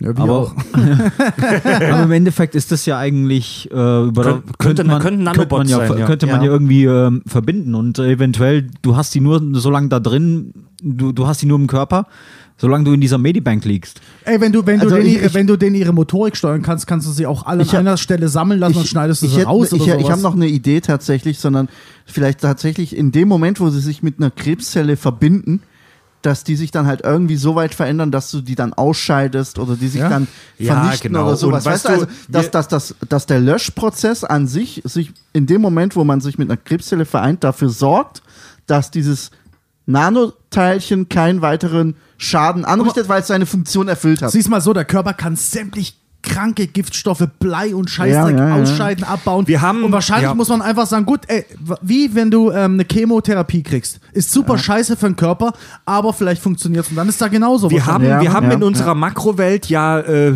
durch Beobachtung die Vorstellung, dass Geräte meistens aus so anorganischen Materialien wie Metallen zum Beispiel hergestellt sind, weil die sich als praktisch erwiesen haben. Aber in der Nanowelt gelten ganz andere Regeln. Es könnte sein, dass so ein Nanobot aus äh, Molekülen zusammengebaut sind, die gar nicht so viel anders sind als die Dinge, die wir im Körper haben. Wir können uns vorstellen, äh, dass der Nanobot Ja. aus Kohlenstoff besteht bin- und dass der dann irgendwann auch vom Körper abgebaut wird. Hast du gerade die Funktionsweise des T1000 aus Terminator 2 rezitiert? Keine Ahnung. Bin ich, bin ich vollkommen bei dir. Mir geht es tatsächlich nicht so ums Material, sondern um die Funktion. Ne, der T1000 war ja flüssig Metall, das war ja, auch Metall. hat, er- hat auch äh, erzählt der Schwarzenegger nicht in dem Film, dass ähm, Kohlenstoffmoleküle, die sich irgendwie be beweglich äh, zusammen verbinden Ey, zu du kannst aus Kohlenstoff den krankesten Scheiß machen. Nicht umsonst ist das ganze Leben und äh, die ganze biologische Sphäre aus Kohlenstoff gebaut. Kohlenstoff ist das vielseitigste Element, äh, das wir überhaupt kennen. Du kannst alles Mögliche aus Kohlenstoff basteln. Vom Burger, von, vom, vom Pommes frites, äh, bis zum Nanoröhrchen, bis zum Graphen, bis zur stabilen Maschine kannst Also- du, ist aus Kohlenstoff fast alles Da, denkbar. da kommt jetzt wieder äh, 3,0 äh, Realschule, 9. Klasse, aber ist es nicht so, dass Kohlenstoff mit jedem Scheiß reagiert? Und Richtig. Also man darf sich nicht so vorstellen, dass ein Burger nur aus Kohlenstoff existiert, aber es reagiert mit jedem Fuck und deswegen kann man so viel draus bauen. Sehe das richtig? Kohlen, Harald Lesch, Also ich- ich frag Harald Lesch äh, hat immer das Bild gebracht, Kohlenstoff ist der Party-King im Periodensystem. Kohlenstoff verbindet sich mega gern mit allem Möglichen und deswegen ist es auch so vielseitig. Wir könnten uns zum Beispiel auch vorstellen, dass mikroskopische Roboter die Luftverschmutzung reinigen. Die schweben einfach rum wie Staubpartikel und bauen Verschmutzung um in harmlosen Scheiß. Oder zum Beispiel das Wasser der Meere von Giftstoffen äh, befreien. Ähm, Ölteppiche zum Beispiel auf dem Wasser. Du schickst ein paar Nanobots rein und die verwandeln das giftige Öl in harmlose Sie müssen Kohlenstoffverbindungen. es ja nicht mal verwandeln, sie müssen es einfach auf einen Fleck schaffen, dass man es abschöpfen zum könnte. Bleistift, aber Würde schon reichen. Erdöl zum Beispiel. Erdöl. Geil, wenn du es in der Heizung hast. Scheiße, wenn du es im Meer hast. Oder eine Lunge. Erd oder in der Lunge. Erdöl ist eine Kohlenstoffverbindung. Und wenn du dieses Molekül einfach umbastelst, ist es plötzlich ein Burger. Ganz plump. Ja, aber es ist ja auch nicht nur Kohlenstoff drin im Öl. Ja, aber das Oder? besteht zu einem, ich bin mir gar nicht sicher, aber es Ich besteht nicht, zu einem keine Ahnung. großen Teil aus Kohlenstoff. Äh, Erdöl ist, sind gepresste Ist es da nicht, Dinosaurier. hat es, Ja, da da- nicht Oktane und bla, so Ketten? Je nachdem, wie lang die Kette der Ja, das ist die Form, das ist die Form, aber die besteht aus Kohlenstoff. Ja, genau, du hast großen. Kohlenstoffketten und je länger die Kette, desto, keine Ahnung, Ja. was, mehr Energie oder so ein Aber Scheiß. wie gesagt, das Gott, ist, ich habe es keine ist, Ahnung. Ich es ist mal alles. Fress halten. Dein, dein, der Burger, der vor dir liegt, dein Body, deine Augen, dein Pimmel, deine Nase, das Schnäpsle, das vor dir ist, äh, das Erdöl, das besteht alles zu einem nicht unerheblichen Teil aus Kohlenstoff. Eine gute Idee, lass uns noch mal einen Schnäpsel trinken. Da. Oh ja, warte nochmal. Deswegen sagt der Harald Lesch auch immer, dass wir Kohlenstoffeinheiten sind. Sind wir, sind wir. Der ganze Planet hier besteht aus Kohlenstoff. Die ganze Biosphäre ohne Kohlenstoff würde hier nichts existieren. Ja. Und wenn wir über solche mikroskopischen ähm, äh, Anlagen, über solche Roboter nachdenken, dann gibt es ein paar Probleme, die gelöst werden müssen. Und eines der größten Probleme ist der Antrieb. Die Dinger müssen sich irgendwie bewegen und sie müssen irgendwie Aktionen vollführen. Und wenn es nur ist, einen mikroskopischen Greifarm zu heben oder sich von Punkt A nach B zu bewegen. So, wie treiben wir diese Geräte an? Ähm, einen Verbrennungsmotor, wie wir ihn hier benutzen, in unserer Makrowelt, können wir nicht nutzen. Geht nicht. Wir wissen erstens nicht wie. Und zweitens, selbst wenn wir das auf, auf mikroskopischem Niveau umsetzen könnten, was voll krank wäre, würde es dem Körper vielleicht schaden, weil da Hitze freigesetzt wird und im Körper brauchen wir ein konstantes äh, Energieniveau, ein Hitzeniveau. Wenn, deine, wenn die Nanobots heiß werden beim Rumfliegen, ist es vermutlich scheiße für deine äh, Arterien. Ja. Aber es gibt ein paar, es gibt ein paar abgefahrene Dinge in der Natur, von denen wir uns schon versuchen, Ideen abzuschauen. Zum Beispiel etwas, das jeder von euch in diesem Moment hat und vermutlich auch benutzt, Muskeln. Muskeln sind ein super spannendes Gerät der Natur, denn die verwandeln Nahrung, also Energie, in Bewegung, ohne dabei Wärme zu erzeugen. Äh, Wenn du, wenn du Gewichtheben machst, dann wird dir natürlich, natürlich heiß und es wird alles warm, aber das ist eine Neben, das ist eine, in, Muskeln erzeugen keine das ist Wärme. eine Nebenwirkung. Der, die einzelne Muskelfaser an sich äh, produziert bei der Bewegung keine Wärme. Die Wärme entsteht, weil dein Organismus hochfährt und weil dein Echt? kompletter Körper hochfährt. Die einzelne Muskelzelle selbst, das ist meg, das ist Magic, das ist faszinierend. Die einzelne Muskelzelle an Das, sich, das ist belegt? die, die einzelne, ja, ja, die einzelne Muskelzelle ähm, ähm, erzeugt keine Wärme bei der, Bewer bei der Bewegung. Ja. Ist alles sekundär vom Körper. Oh, Andi will nochmal Schnäpsle saufen. Oh, man bitte das gekaufte Saufen auch hier, auch hier Hörer bitte äh, wieder, auch hier widerlegen, wenn es nicht stimmt, ne? Und inspiriert durch die Natur mh, hat die Nanotechnologie eine Idee, nämlich nicht auf Verbrennung zu setzen, sondern auf Formänderung. Kontraktion könnte der Weg sein. Spermien. Spermazellen, das hatte ich auch in, meiner Phys in meinem Physikreferat, erinnere ich mich gerade. Ähm, Spermien haben einen Geißelantrieb. Fab, du hast ein Spiel programmiert, äh, Spermula One, könnt ihr übrigens bei Steam kaufen, wo da so eine Art Mario Kart mit Spermienzellen. Ja. Die haben einen- nicht zum Profi. Die haben einen Geißel, die haben einen Geißelantrieb. Die haben hinten auf gut Deutsch so ein Schwänzle, das rumzappelt und dadurch bewegen sich die durch den Körper. könnte eine Idee für Nanobots sein. Okay, Ja. du musst halt in in einem Medium sein. Von, das Ja, aber das bist du im Körper ja das immer. nicht so dicht ist, dass du dich nicht mehr bewegen Im kannst. Körper bist du ja immer in ja, irgendeiner richtig, aber die Frage Flüssigkeit. ist, wenn ich jetzt Blut nehme oder keine Ahnung was, äh, Mhm. Wasser, wie, wie dicht darf es höchstens sein und wie hoch darf der Druck höchstens sein, dass ich das noch dadurch bewegen kann? Also Prost erstmal. Cheers. Lass uns mal ein bisschen für Eigenwärme sorgen hier im Körper. Oh ja. Fuck, ey. Eine Idee, die bereits in den 90ern beschrieben wurde, ist der sogenannte molekulare Rotator. Das hat Farb vorhin, glaube ich, schon angespielt. Da werden winzige Partikel äh, zu einer Art Propeller zusammengebaut. Also da gibt es so, eine, so einen kreisförmigen Steg aus äh, winzigen Objekten, zum Beispiel Nanotubes. Und in der Mitte ist ein weiteres Teil, das rotiert.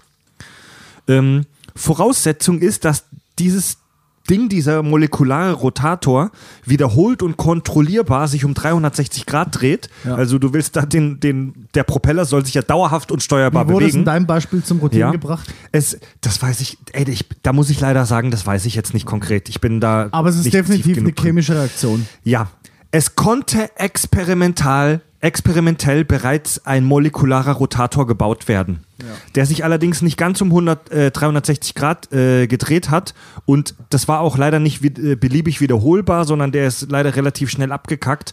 Aber die Basics wurden bereits gesetzt für einen molekularen Rotator. Also, Und da komme ich jetzt wieder und muss wieder äh, reingrätschen. Okay, angenommen, wir schaffen das. Das rotiert jetzt um 360 Grad für so und so viel. Irgendwann ist die Energie aufgebraucht, ja. Das macht es wahrscheinlich ein paar Mal, dann ist vorbei. Ja. Ja. Angenommen, es macht es sehr oft, so dass wir wirklich schwimmen können mit dem Ding. Meine erste Frage, wie steuere ich, wie schnell das Ding geht? Ja, klar. Irgendwo muss ja auch die Energie wie herkommen. lenke ich? Ja. Wie lenke ich das Ding? Brauchst du im Prinzip dann mindestens zwei von denen, ne? Oder, äh, So eine Art Flügel oder irgendein Scheiß. Also, da, dann, und dann geht es noch weiter. Die Steuereinheit, die sagt, dass langsam, schnell, rechts, links, wie kriege ich die da noch drauf? Ja. Und dann noch Ja, die klar. Antenne, die, die, äh, die entgegennimmt. Weißt du, was ich, Ich, meine? ich glaube, Ja, du ja, denkst zu komplex. Ich glaube, das muss mehr auf Randomness. Ja, aber be- dann- be- aber- weil du, du tust einfach mit so einer Spritze einfach Milliarden von diesen Nanoteilchen injizieren. Und du setzt einfach darauf, dass ein Prozent das Ziel findet. Okay, nicht steuerbar von außen. Genau. 99 Ah, ja, Prozent das ist schießt am Ziel vorbei, Okay. geht, verreckt irgendwann, irgendwann ist die Energie aufgebraucht, dreht sich nicht mehr, verreckt. Aber ein Prozent trifft das Ziel, was du treffen willst, dockt da irgendwie an. Und macht eine chemische Reaktion. Genau. Oh, das ist eine geile Idee. so okay, funktionieren okay. Spermienzellen, oder? Richtig. Ja, Ja, genau. richtig, ja. Ja. ja. Okay, ja, Gut, ich, ich versuche die ganze jetzt- Zeit an steuerbare Maschinen Ja, zu ja, denken. ich, ich, ja, ich glaube, die dieser logische Denkansatz, Sachen der, machen. ja, genau. Okay, Ja, das ist ja, gar nicht so blöd, ja. Das war ja das, was Fred anfangs gesagt hat, dass man denen diesen Antrieb an äh, praktisch äh, einflößt, den auch Spermienzellen haben. Ja. Und bei denen ist ja auch im Endeffekt so nur ein ganz kleiner Prozentsatz, kommt durch. Ja, klar. Also, man kann sich echt viel kranken Scheiß ausdenken mit so molekularen Maschinen und es, die, der Fantasie sind da fast keine Grenzen gesetzt, aber ähm, diese ganze Idee und auch Engines of Creation vom Herrn Drexler und so weiter, es gibt da auch wirklich sehr viel Kritik und es gibt nicht wenig Wissenschaftler, die sehr, sehr, sehr bezweifeln, dass sowas irgendwann wirklich mal praktikabel, ich sag mal, zur Marktreife werden kann, weil ähm, ein Punkt ist zum Beispiel, dass solche Geräte vermutlich mega störanfällig wären für äußere äh, Begebenheiten. Ähm, wenn sich ein Beispiel zum Beispiel, wir haben so einen Nanobot, der irgendwo in der Luft agiert und plötzlich kühlt sich die Luft geringfügig ab und dadurch kondensiert Wasserdampf und plötzlich äh, liegt auf diesem Roboter ein dicker Film aus Flüssigkeit. Weißt du, wir in unserer Makrowelt, wir in unserer Makrowelt machen uns da keine Gedanken. Aber stell dir mal vor, so ein, so ein, so ein Nanoroboter fliegt hier gerade in der Luft rum und das Zimmer wird um vielleicht nur ein, zwei Grad kühler und plötzlich kondensiert ein kleines bisschen Wasserdampf in der Luft. Nur ein paar Wassermoleküle setzen sich ab und plötzlich liegt dieser Roboter in einer, in einer fetten Schmiere aus, aus, aus dickem Wasser ähm, und kann sich nicht mehr bewegen. Also, Es gibt in der Luftfahrt was, das nennt sich Single Event Upset. Das bedeutet, je weiter du, je höher du fliegst, desto weniger Atmosphäre hast du und desto mehr bist du natürlich sämtlicher Strahlung ausgesetzt, ja. So. Und du musst dir vor, und das ist jetzt kein Witz, da werden Berechnungen, Safety-Berechnungen angestellt. Wie wahrscheinlich ist es, dass in meinem Prozessor ein Elektron rausgehauen wird von der Strahlung und deswegen ein Bit sich ändert und ich eine komplett falsche Berechnung. Also ich mache irgendwo 1 plus 1 und es kommt 14 raus, weil ein Bit Ja. rausgeschossen wurde von der Strahlung. Das nennt sich Single Event Upset. Jetzt stell dir mal vor, du hast was, was nur aus ein paar Atomen besteht. Ein Single Event Upset zerstört das gesamte Ding. Wäre auch so eine, einfach mal so in den Raum geschmissen. Das ist das ist ein real, Ja, also das ist genau. real. Ne? Also ich denke, dass du mit der Nanotechnologie sehr, sehr, sehr spezielle Aufgaben unter sehr, sehr kontrollierten Umweltbedingungen erfüllen kannst. Aber ich schieße irgendwas in die Luft und lasse es einfach frei schweben und es soll das CO2 aus der Atmosphäre ziehen oder binden oder, oder das, das Erdöl aus dem Wasser rausziehen. Ich glaube, dass da sind einfach zu viele Umweltfaktoren mit dabei, um, um diese, diesen Anwendungsfall wirklich herzustellen. Aber dein Argument fand ich bis jetzt echt am besten auf Deutsch stochastisch. Einfach alles drauf schießen, ja, genau. irgendwas genau. trifft. Ja. Das war Ja. bis jetzt echt, also ja, wenn dann so wahrscheinlich. Ja. Und, und auch dann dein zweiter Aspekt ist vollkommen richtig. Dieses äh, einfach etwas in, in unsere reguläre Atmosphäre rauszuschießen. In der Medizin operieren wir auch nicht an der freien Luft. Ja, also da ist auch alles steril gehalten, die Umstände müssen stimmen, damit alles funktioniert. Und ich glaube, das sollte dann auch dort der Fall sein. Ja, gut, das hast ja im- Aber, aber ne? es würde natürlich wiederum bedeuten, dass das für Weltraum ultra spannend sein könnte, weil du halt null Umwelteinflüsse hast in Space. aber auch keine Fortbewegung dann. Jedenfalls nicht, Richtig. So, nicht durch den Propeller. Der Propellerantrieb wird im Space völlig nutzlos sein. Weil da, gibt- da gibt es kein Medium, durch das man sich durchbewegt. Ja, aber um, um zum Beispiel jetzt den Treibstoff aufzubereiten im Raumschiff oder sonst irgendeinen anderen Scheiß Mhm. im Raumschiff oder am Raumschiff zu machen, könnte ich mir durchaus vorstellen, dass es da sinnvollere Ansätze oder mehr, Ansätze geben könnte als auf der Erde, wo du diese äußeren Einflüsse halt hast, wie Luftfeuchtigkeit, Die hast du im Raumschiff Temperatur. auch. Die hast du im Raumschiff auch. Ja, aber ein Raumschiff ist ein kontrollierter Bereich. Also da kannst du, da kannst du Temperatur und Sauerstoffgehalt Mhm. und Atmosphäre wesentlich besser kontrollieren als jetzt irgendwie auf dem Meine Planeten ehrliche Erde. Antwort ist keine Ahnung. ja, Also ja. der- muss ich echt ja. sagen. ich, ich mache gerade ein Gedankenexperiment. Ja, ich, ich bin da auch Wie wir das immer tun hier, ja, ja, ja. Ja. Scheiße, uns fehlt echt ein Physiker in der Runde. Äh, ich meine, ein Chemiker. Ein Chemiker fehlt uns. Um schon auf eines der, ich sag mal, langsam Late-Game-Themen dieser Folge zu kommen. Die Anwendung, die uns die Nanowissenschaft vielleicht bringen könnte und auf die wir alle warten und die im Team Kirschwässerle auch ein paar Mal angeteased wurde. Und so häufig haben mich Hörer und Hörerinnen äh, gefragt, fuck, wann redet ihr denn mal über dieses scheiß Thema? Darf ich raten? Ja? Borg-Naniten. Die Borg? Was? Ja, Nein. Mann. Die Borg injizieren dir zur Assimilation äh, Nanosonden, die deinen Körper Ja. umprogrammieren Und umbauen auch. und umbauen und ihn zu einem gefügigen Borg machen, wo du deine komplette Kontrolle Richtig. über deinen Körper verlierst. Genau, ist eine Anwendung der Nanotech in der Science Fiction. Ja. Ja, ja, Nein, das, worauf ich hinaus möchte, Schade. das, worauf ich hinaus möchte, ist natürlich der Weltraumlift. Der Fahrstuhl ins Weltall. Ja. Geil. Warum wollen wir den Lift haben in Space? Um konventionell Dinge ins All zu schießen, müssen wir mega viel Energie und Kohle aufbringen. Wir haben schon viel darüber gesprochen beim Team Kirschwässerle, ganz konkret zum Beispiel in der Folge über Elon Musk und SpaceX. Ähm, um auf konventionellen Weg, also mit einer Rakete hochschießen, was ins All zu bringen, haben wir momentan Kosten von rund 20.000 Dollar pro Kilogramm. 20.000 Dollar pro Kilogramm Masse. Ja, das hat tatsächlich Elon Musk mit SpaceX ein bisschen gedrückt jetzt mit den wiederverwertbaren Raketen, aber es ist immer noch schweineteuer, um irgendwas ins All zu bringen. Ja. Ich, ja. Und bei einem Weltraumlift, also wir hängen ein Seil vom Himmel runter und können uns an diesem Seil hochziehen, haben wir einen riesengroßen Vorteil gegenüber der konventionellen Raumfahrt. Wir müssen den Treibstoff nicht mit uns schleppen. Eine Rakete ins All zu schießen ist so anstrengend. Die Rakete besteht, wenn sie unten am Boden ist, zu einem Großteil aus Treibstoff, aus Fuel. Es ist vollkommen krank. So, wir schießen eine kleine Payload, eine kleine Nutzlast mit einem riesengroßen Treibstofftank ins Weltall und der Treibstofftank wird am Ende abgedockt und verglüht in der Atmosphäre Ja, oder fällt in du irgendwie Kasachstan 100 runter. Tonnen Last auf der Rakete, um am Ende irgendwie 10 Tonnen Ja. Nutzlast. Ja. Keine Ahnung, wie die konkreten Zahlen sind, aber es ist abnormal, wie viel Treibstoff du mit transportieren musst, um eine deutlich niedrigere Menge an Nutzlast Ja, in, in um, Space zu bringen. um, um die Gravitationssenke Erde zu verlassen. Ja. Die Schwerkraft ist einfach scheiße für die Raumfahrt. Die zackt ass. So, wenn wir ins All wollen, dann müssen wir diese scheiß Schwerkraft überwinden von der Erde. Ja, aber wenn wir Slingshots machen, ist er wieder gut. Ja, richtig. äh, aber um erstmal die Erde zu verlassen, ist es voll für den Arsch. Und ja, aber jetzt mal dumm gefragt, wenn ich einen Weltraumlift habe mit einem Seil, ja. dann muss ich auch die Energie aufbringen, um Ja, na klar. Nach oben dann zu kommen. Du hackst dich dann Stück für Stück ein und ziehst dich langsam hoch, wie man das an einem Seil macht, im Turnunterricht und so weiter. Das kostet natürlich auch Energie, aber es wäre sehr viel günstiger, weil wir nicht den äh, Treibstoff mitschleppen müssen.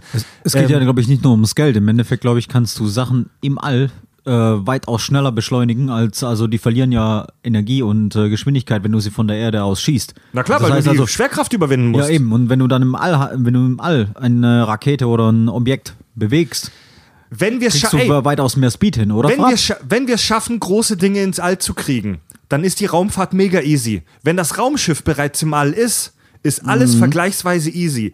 Der, der größte Scheiß ist immer die Erde, unsere Haustür zu verlassen. 20.000 Dollar pro Kilogramm mit einer Rakete ungefähr. Und jetzt habe ich verschiedene Berechnungen mir angeguckt und auch äh, es gibt auch ein spannendes Video vom Harald Lesch dazu und so weiter. Und man schätzt, dass mit einem Weltraumlift die Kosten pro Kilogramm Masse bei circa 300 Dollar liegen würden. 20.000 Dollar versus 300 Dollar. Je nachdem, wie du, den, wie du den Lift konzipierst, kannst du ja wahrscheinlich auch, ähm, keine Ahnung, metallische Schiene oder so anbringen, dass du im Prinzip den Strom, den du brauchst, also für deine Elektromotor, um dich hochzubringen, Mhm. einfach über die Leitung bekommst. Weißt du, also du musst die Last. Du meinst, dass Last, das so auf so eine Art Magnetschwebe-Technologie oder sowas. Ey, stell's ganz billig, du hast, du hast diesen Lift und an dem Lift gehen ein paar Metall. Äh, Spuren vorbei, ein paar Kabel und alle, keine Ahnung, alle paar Kilometer gibt es eine Trafostation, die ist verstärkt, blub. Und dann kannst du dich da halt, kannst du den Strom beziehen von der Trasse selbst. Irgendwie Wobei, sowas. ich glaube, du hast einen Fehler in dieser äh, Kalkulation, Fred. Ich glaube, die Konstruktionskosten sind bei diesem pro Kilogramm nicht mit einberechnet. sind Ja. sie nicht, ist aber auch scheißegal. Die- Nein, mal ehrlich. Ist, äh, ich glaube, bei den 20.000 Dollar ist nämlich die komplette Rakete an sich mit einberechnet. Da ist die alles Herstellungskosten drin. Und alles. alles drin, ja. Genau. Ja, ja. Und den, diesen Weltraumlift herzustellen, also Nanotechnologie, sprechen wir gleich darüber, Ja, aber das ja. sind immense Kosten. die wir noch gar nicht abschätzen können. Ja. Natürlich, Alter. Ey, der Welt, wenn es diesen Weltraumlift geben würde, dann würde in Sachen Weltraumfahrt kein Auge mehr trocken bleiben. Das würde uns völlig neue Möglichkeiten erschaffen. Das Also sind wir ehrlich, sind wir ehrlich, im, im besten Fall werden äh, Regierungen das bezahlen und du musst dann nur noch die Energie Absolut. bezahlen. Und dann kannst du auch ruhig so rechnen. Das, das wird ein Gemeinschaftsprojekt sein müssen, wo sich Nationen zusammenschließen. Mit der Idee des Weltraumlifts haben Autoren bereits Ende des 19. Jahrhunderts gespielt. Äh, da hat ein russischer Wissenschaftler inspiriert vom Eiffelturm die Idee ähm, gehabt, wir bauen einen Turm, der bis zum Himmel reicht, bis Nach ins Babel. Weltall. Der wollte, der wollte einen Turm bauen, also der wollte von unten nach oben einen Turm bauen, der bis ins Weltall Das kannst reicht. halt knicken. Ne? Ja, und heute gehen wir von einer anderen Idee auf, aus. Wir platzieren im Orbit um die Erde herum kreisend eine Plattform und von dieser Plattform hängt ein gigantisches Seil, Also geostationär. geostationär, und da hängt ein gigantisches Seil runter bis zur Erde. Unten bräuchten wir auch eine Plattform, die würde man, so wie wir das uns heute vorstellen, irgendwo im Ozean platzieren, irgendwo im Meer. Dann ist es nämlich auch nicht so schlimm, wenn die mal ein paar Kilometer nach links und rechts und so schlingert, ja. Und zwischen diesen beiden Stationen hängt ein Seil, an dem wir uns langsam hochhaken. So. Und die Idee ist genial, aber das große Problem bei dieser Idee ist das Material, das hier in seine Grenzen stößt. Dieser Weltraumlift müsste nämlich wirklich, wirklich sehr, sehr, sehr, sehr lang sein. Ähm, und hier kommen die Nanotubes ins Spiel. Der Weltraumlift wäre so lang, dass wir irgendwann an den Punkt kommen, wo das Seil an seinem eigenen Gewicht zerreißt. Das wird so lang und so schwer irgendwann, dass das durch sein eigenes Eigengewicht kaputt geht. Wie hoch müsste so ein Weltraumlift sein? Der Weltraumlift müsste ähm, geschätzt momentan rund 36.000 Kilometer hoch sein.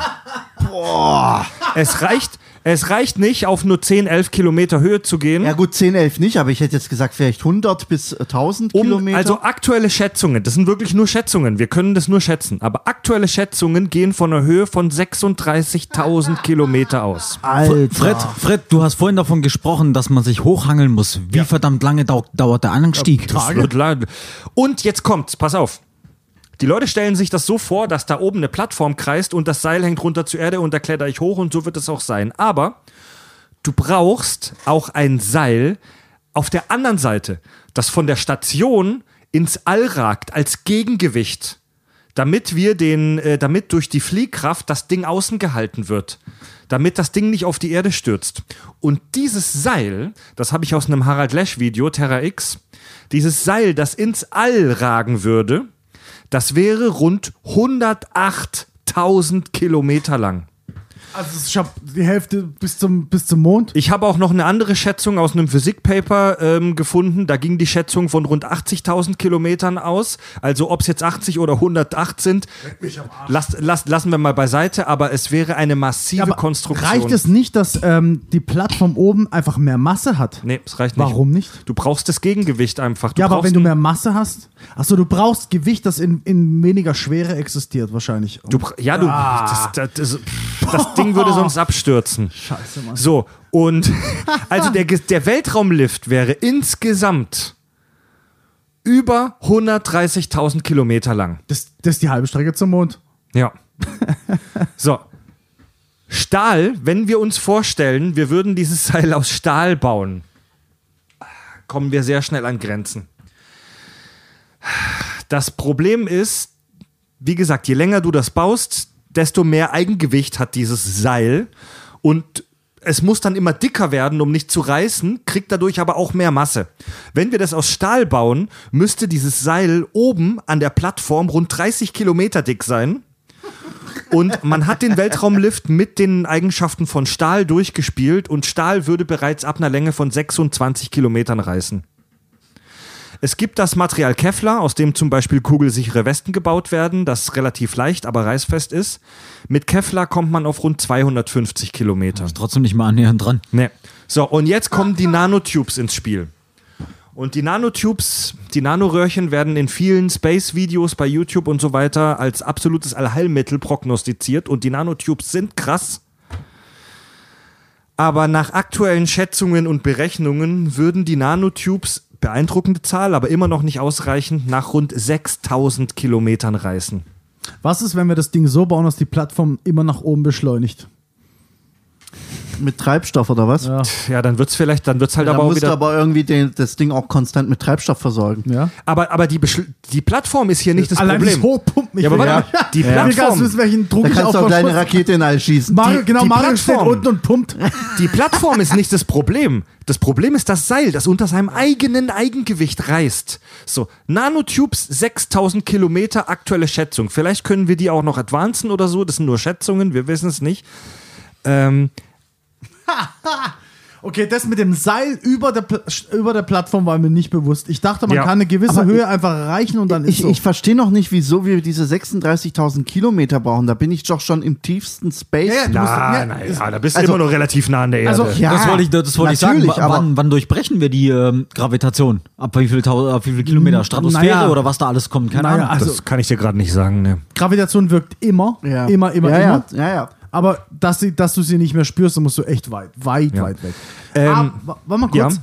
Die Berechnung, also ich gehe jetzt mal davon aus, es berechnet sich so, ja. wenn du, wenn du in einer gewissen ähm, Umlaufbahn von der Erde bist, wissen wir alle, dann bleibst du dort Ja. einigermaßen und fällst immer über den Horizont, aber auch die Mir oder sonst irgendwas, die es nicht mehr gibt, ist scheißegal. Die- die hatten müssen ja Treibstoff, immer, um sich die müssen immer ein bisschen, nachzubeschleunigen, so ja. einmal Ja, im Jahr genau. oder Ja, einmal, ja. ich weiß nicht wie ja. oft, müssen die einfach sich wieder ein bisschen Genau, ein paar ja. Meter anheben, weil sie sonst auf die Erde runterfallen. So, und auf Deutsch, du kannst ja ausrechnen, Fliehkraft, ähm, wie schnell dreht sich die Erde, je weiter ich weg bin, desto größer wird meine Geschwindigkeit, bliblablub. Und allein schon so Sachen wie, dass das Seil nicht in Schlingern kommt Mhm. und sich verknotet, und darüber wollen wir wahrscheinlich gar nicht reden. ähm, ich, da, ich wette, da kannst du ziemlich einfach ausrechnen, wie lang muss das Scheißding Ja. sein und wo muss welche Masseverteilung sein, damit das stabil bleibt. Es gibt die Idee, dass das Seil unten sehr dünn anfängt und sich erst nach oben verdickt. Also es gibt die Idee, dass das Seil unten nur ein paar Millimeter dick ist und nach oben dann sich langsam verdickt und oben dann mehrere Zentimeter lang ist aus Nanoröhrchen. Aber selbst in diesem Fall würde durch die krasse Entfernung ein Seil aus Nanoröhrchen vermutlich geschätzt über 140.000 Tonnen wiegen. Und ey, nochmal, jetzt mal ohne Scheiß, nächstes Ding. Angenommen, wir haben das alles gebaut und jetzt kommst du oben in der Station an. Die Fliehkraft ist doch bestimmt so hoch, dass für dich unten auf einmal die Decke ist. Das heißt, du wirst doch bestimmt an die Decke ähm, beschleunigt, oder nicht? So wie wenn, stell dir vor, ich nehme ein Seil mit einem mit einem äh, Fliehkraft, du bist auf dem Karussell, ja, ja, genau. und drehst dich. Ja, stell dir vor, ich habe ich hab einen Beutel mit einem mit einem Ball drin, den drehe ich, der Ball bleibt da drin, solange Ja, ich es drehe. ja, ja, also ja, das ja. heißt, du bist ja unfassbar weit weg. Die Erde dreht sich sauschnell. Ich wusste sogar mal auswendig, wie, wie schnell weiß ich gerade nicht mehr. Und wenn ich das dann, wenn ich sozusagen die, die, die Fliehkraft ausrechne bei, bei 36.000 Kilometer Entfernung, ey, da muss ich doch an die Decke gedrückt werden. Ja, höher als 9,81 Meter Weitere, pro Her Sekunde. weitere Herausforderungen, Wind und Wetter in der Atmosphäre. Ähm, Vibrationen bei so riesigen Geräten gibt es teilweise Vib Vibrationen, die sich dann verstärken. Weltraumschrott, meinte Fab schon vor der Show, wo wir drüber gesprochen haben. Du musst die ganze. Zeit manövrieren, also brauchst du doch wieder Treibstoff. Wir haben einen riesigen, wir haben eine fette Sphäre aus Weltraumschrott, die um die Erde kreist, äh, die, die, die diese Station gefährden und das Seil gefährden könnte. Ja. Und ähm, Ja, Die- krass. ich muss ja. sagen, das desillusioniert mich gerade ein bisschen. Ich war auch ein großer Ja. Fan vom Weltraumlift, aber wenn ich jetzt diese Zahlen höre, dann rückt das echt in noch weitere Also, Entfernungen. es gibt, es gibt bei YouTube, ich habe mir wirklich viele Videos reingezogen, es gibt bei YouTube einen Arsch voll von Videos und ich möchte keinem der Leute da irgendwie eine schlechte Intention unterstellen. Das sind alle Space Freaks und Sci-Fi Freaks wie wir, die halt einfach eine positive Stimmung machen wollen und auch Klicks für ihre Videos haben wollen. Aber es gibt einen Arsch voll Videos, die das so darstellen, als wäre der Weltraumlift äh, machbar und fast schon vor der Haustür und äh, super positiv und optimistisch in die Zukunft gucken. Aber wenn man echte, reale Physiker fragt und der Harald Lesch zum Beispiel spricht ja über Sachen auch immer kritisch, manchmal ist er fast schon ein bisschen zu pessimistisch, aber der Typ betrachtet den Scheiß halt äh, Ja, Real Realität Halt, tut weh. Real- ja, Realität tut weh. Aber wenn man die echten Physiker fragt, ähm, dann sind das so irre Dimensionen von Masse, von, von Längenskalen, dass wir momentan den Weltraumlift eher ins Reich der Mythen äh, legen müssen, leider. Leider. Es gibt übrigens ein Crowdfunding-Projekt. Ja. Es gibt übrigens im Netz ein Crowdfunding-Projekt, das heißt Liftbot, die Geld sammelt für den Weltraumlift. Die haben auch schon richtig viel Kohle gesammelt. Die haben, glaube ich, schon über 30, die haben, glaube ich, schon ein paar hunderttausend Euro gesammelt, aber das ist, Ja, für, wow. das ist für den Weltraum, das ist für den Weltraumlift Für halt die Kohle bauen wir das Flugzeug, das dich zum Weltraumlift fliegt. Ja, es gibt tatsächlich auch ein aktuelles Projekt, das heißt Space Tethered Autonomous Satellite Mini Elevator Stars Me, das ähm, von Weltraumorganisationen getestet wird, aber das ist nur eine winzige Mini-Version eines Weltraumlifts, der innerhalb des geostationären Orbits Kram macht. Und Elon Musk wurde zum Beispiel auch befragt in einem Interview zum äh, Space Elevator und ähm, er hat auch gesagt, ich finde das geil, ich bin Fan davon, aber er meinte, Zitat, es ist nicht die richtige Lösung im Moment. Es ist momentan unrealistisch und fraglich, ob das praktikabel ist. Mal ganz, ehrlich, mal ganz ehrlich, ganz wäre kurz, ja, das sag. überhaupt möglich? Hätten wir auf der Erde überhaupt die Ressourcen dafür? Ja, das ist, das ist eine Frage, Alter. Also wenn wir unsere Erde übel ausbeuten, schon. Das Material Was würden wir ja machen. Das Material kriegen wir schon zusammengeschnort, aber zu welchem Preis halt? Das ist Du die hast Frage. gerade gesagt, nur im geostationären Orbit äh, sich bewegt. Das hört sich an, als wäre das irgendwie niedriger Orbit oder bla bla bla. Ich will nur kurz festlegen, geostationär heißt nur, dass du immer über dem gleichen Ja, genau, Punkt richtig, schwebst. genau, genau. Die Höhe ist dabei scheißegal. Genau, genau, genau. Und ja, der Space Lift ist eine geile Idee, aber momentan müssen wir leider sagen, es ist Sci-Fi. Sehr, sehr schade. Ist wahrscheinlich, nein, es ist Phi, nicht Psi.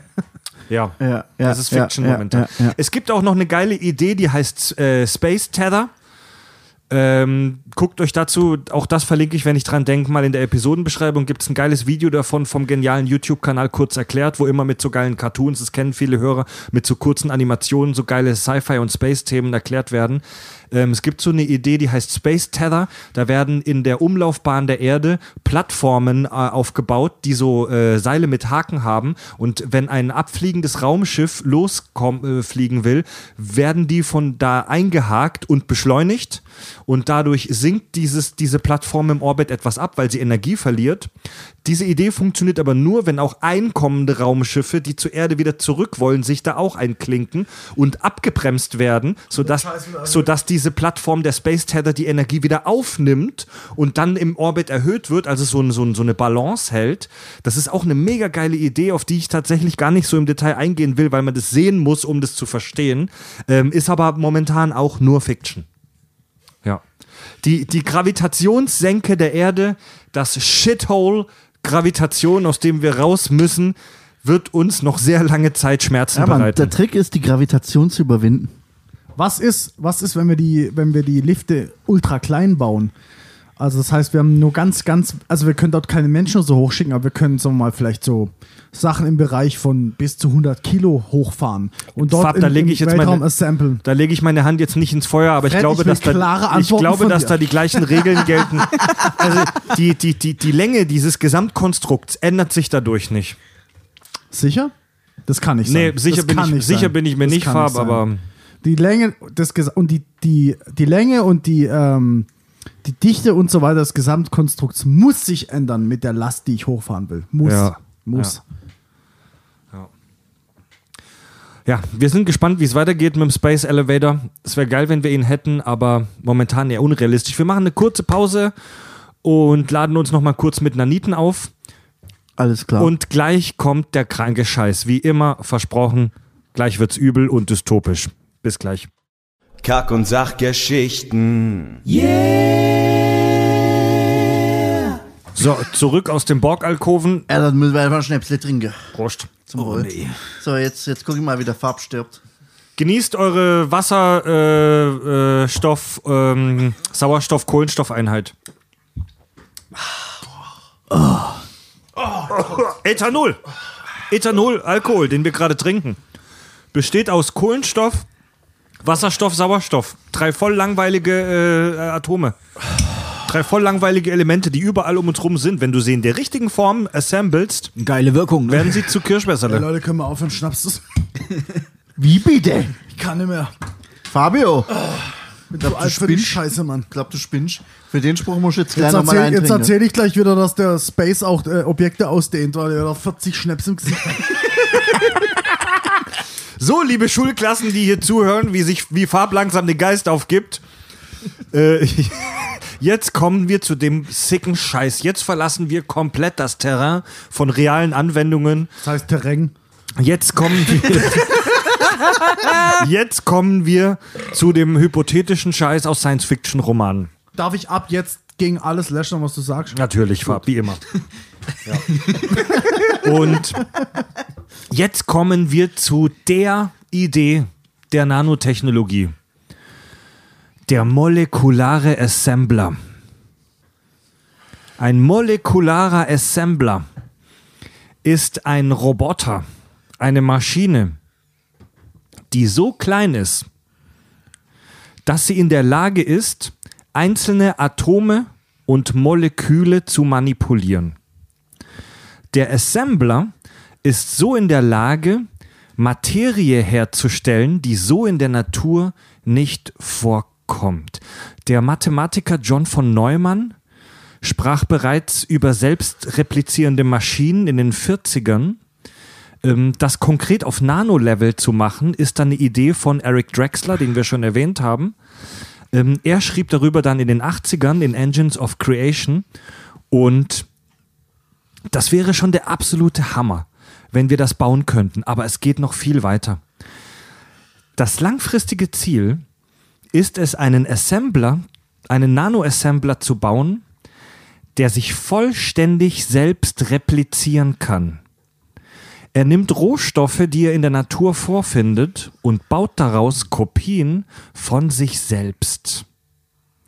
Diese Kopien bauen dann weitere Kopien und so weiter.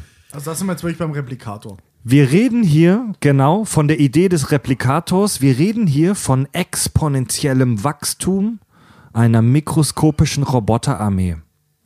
Wenn genug Maschinen erschaffen wurden, hören die dann auf, sich selbst zu replizieren und verfolgen andere programmierte Ziele, zum Beispiel das Bauen von Materialien oder sogar Maschinen. Ja. Und das ist die Idee des molekularen Assemblers, ein sich selbst vervielfältigender Nanobot. Das ist geiler Scheiß, Mann. Schmenger. Mein erster Gedanke dafür ist natürlich der militärische Einsatz. Wir haben sogar in der Folge Waffen der Zukunft kurz darüber gesprochen. Du, du wirfst ein paar Kilogramm von diesen selbstreplizierenden Nanoteilchen über feindliches Gebiet ab. Die vermehren sich anhand von irgendwelchen stupiden Elementen, die überall vorkommen und fressen die Menschen auf. Ich muss dich kurz äh, korrigieren, Andi. Du wirfst einen ab. Du wirfst einen ja, ab. aber du willst natürlich, dass es Du willst, dass es schnell geht. Du willst, dass es ja, schnell ja, geht. Ja, weil in einer Welt, wo das als Waffe gibt, gibt es bestimmt auch Waffen, um das zu verhindern oder aufzuhalten. Naja, je nach äh, Replikationsgeschwindigkeit reicht einer. Richtig. So, also. Wenn der wie- nicht kaputt geht und, und Zeit- zuverlässig seine Arbeit verrichtet, Wie viel Zeit geht, vergeht, ähm, bis ein einziger Nanobot sich äh, dupliziert hat? Sagen wir mal eine Sekunde. Und das ist sa- saulang, okay? Sagen wir mal eine Sekunde. So. Zwei Sekunden, zwei. Drei Sekunden, Ja, vier. okay, wenn wir von Vier Se- Sekunden, ja. 16. Und so, also auf Deutsch, nach paar Minuten hast du alles kaputt ich gemacht. habe was damit. Konkretes dazu. Eric Drexler, der, der Autor, schätzt, dass ein einzelner Assembler, also eine einzige Einheit, ein einziger äh, Nanobot, ungefähr eine Milliarde Atome enthalten müsste. Damit ist der natürlich sehr viel größer als ein Atom. Ich, ist da überhaupt noch ein Nanobot? Naja, er kann Dinge im Nanobereich damit noch manipulieren. Das ist das Aber Wichtige. ist er noch unter 100 Nanometer groß? Das müsstest du jetzt ausrechnen, das kann ich dir nicht sagen. Aber Eric Drexler schätzt, das sind nur Schätzungen, dass ein einzelner dieser Roboter eine Milliarde Atome enthalten müsste. Das ist schon eine irre Zahl. Aber Fab, du meintest ja vorhin, so ein Gerät muss ja irre Richtig. Aufgaben erfüllen. Das muss Signale empfangen und senden, das muss Signale verarbeiten, Richtig. Befehle prozessieren und so weiter. Und genau, und sind wir dann noch im Bereich der 100 Nanometer? Könnte sein, dass das Ding größer ist als 100 Nanometer. Also eine Milliarde Aber- Atome ist jetzt nicht die Zahl. Ah, ist schon. Aber selbst wenn, selbst, selbst wenn der Assembler größer als die 100 Nanometer sind, ist das trotzdem noch ein Ja, winziges aber das ist ja Gerät. das, was ich vorhin gesagt habe. Warum sind wir nicht im Mikrobereich und können trotzdem nano-genaue ja, ey, Operationen vollführen? scheiß mal auf diese 100 Nanometer Grenze. Weißt du, ob das Ding jetzt 10 Nanometer groß ist oder 10 äh, oder 1000 Nanometer, das sind trotzdem noch irre Bereiche, die weit, weit jeder Vorstellung sind. Aber am Ende ist es ja die Einzelkomponente, die du programmierst. Also die, Ja. du hast ja dieses auf Nanoebene die Einzelkomponenten, die sich dann zusammensetzen in diesen Ja. eine Milliarde großen Konstrukt. so, es geht aber weiter. ich kann auf Definition nicht scheißen, weil sonst wissen wir nicht, über was wir reden. Eric Drexler schätzt, dass dieser Nanobot, dieser Assembler pro Sekunde eine Million Atome platzieren kann. Okay. Also das Ding agiert in einer abgefuckten Geschwindigkeit. Das heißt aber, es braucht 1000 Sekunden, um sich selbst zu replizieren. Richtig, das sind rund 60, äh, 16 Minuten, das ist eine Viertelstunde. Okay, also nicht Wie, wie kommst du auf die ansatzweise- 1000 Sekunden? Ja, weil er gesagt er braucht, was hast du gesagt? Eine, 1000? eine Million Atome pro Sekunde. und er besteht aus einer Milliarde, also mal 1000. so, Okay, das okay. bedeutet, ein Nanobot braucht eine Viertelstunde, um eine Kopie von sich selbst zu bauen. Das klingt jetzt vielleicht für den einen oder anderen Science-Fiction-Fan ein bisschen langweilig. 15 hoch n. Okay, Ich finde das beeindruckend das- schnell, Alter. Ja, das Absolut. ist krank. Denn darüber haben wir schon ein paar Mal gesprochen und das Konzept spielt während unserer aktuellen Pandemie ja auch eine Rolle. Exponentielles Wachstum ist kranker Scheißdreck. Eine, 15 hoch n war übrigens gerade Quatsch. das Sorry. bedeutet, eine Assembler-Armee kann in einer Viertelstunde ihre Anzahl verdoppeln. So, und jetzt kommt das Gedankenexperiment, das Konkrete. Wir setzen einen, einen einzigen molekularen Assembler ab und er verrichtet seine Arbeit. Nach einer Stunde haben wir 16. Nach sechs Stunden haben wir knapp 17 Millionen Assembler. Nach einem Tag haben wir 80 Quadrilliarden Assembler. Das ist eine Zahl mit 29 Stellen und ein geschätztes Gewicht von rund einer Tonne Nanoarmee. Auf Deutsch ist eine Materiebombe. Also Nach rund zwei Tagen hat unsere Nanoarmee, die mit einem begonnen hat, die Masse der Erde und vier Stunden später die Masse unseres Sonnensystems. Also auf Deutsch, wenn es die Masse der Erde erreicht hat, hat es die, die Erde verschlungen, weil es muss die Masse ja woher kriegen. Ja. Es, also wenn es seine Umgebung nimmt und umwandelt in sich selbst, ist es nach einem Tag vorbei. Exponentielles Wachstum. Die, und wenn es nur die Verdopplung ist, das können wir Menschen uns gar nicht vorstellen. Doch. Also mit dem Beispiel, mit dem, mit dem, mit dem kranken Beispiel schon. Das ist kompletter kranker Wahnsinn. Mach einfach, nimm einfach, also in dem Fall ist ja, wenn du mit einem anfängst, hat er nach egal wie viel Zeit sich verdoppelt. Also die Formel ist 2 hoch n. So, die n ist die Anzahl der Verdopplungen. Genau. Jetzt setzt du einfach mal eine Zahl ein, setz doch mal 1000 ein, guck mal, was rauskommt. Das ist oberbrutal. ne? Na klar, das sind Zahlen, die du nicht mehr erfassen Ja. kannst. Ja, das bevorzugte Material, so schätzt Herr Drexler, für die Nanobots wäre Kohlenstoff, ja, weil es so vielseitig ist und in der Natur äh, extrem häufig vorkommt. Und weil äh, Kohlenstoff hat noch eine weitere Eigenschaft, äh, es ist nämlich auf molekularer Ebene relativ steif, relativ stabil, so dass man es sehr schnell hin und her schieben kann. Das klingt jetzt ein bisschen albern, aber du kannst auf molekularer Ebene sehr viel mit Kohlenstoff machen. Und das Gedankenexperiment ist hier, dass für das menschli eine für das menschliche Auge nicht sichtbare Gruppe von Nanobots, und wenn es nur einer ist, in einem Wald ausgesetzt wird. Und du gehst weg, frühstückst, machst Mittagessen, gehst schlafen, trinkst ein paar Kirschwässerle.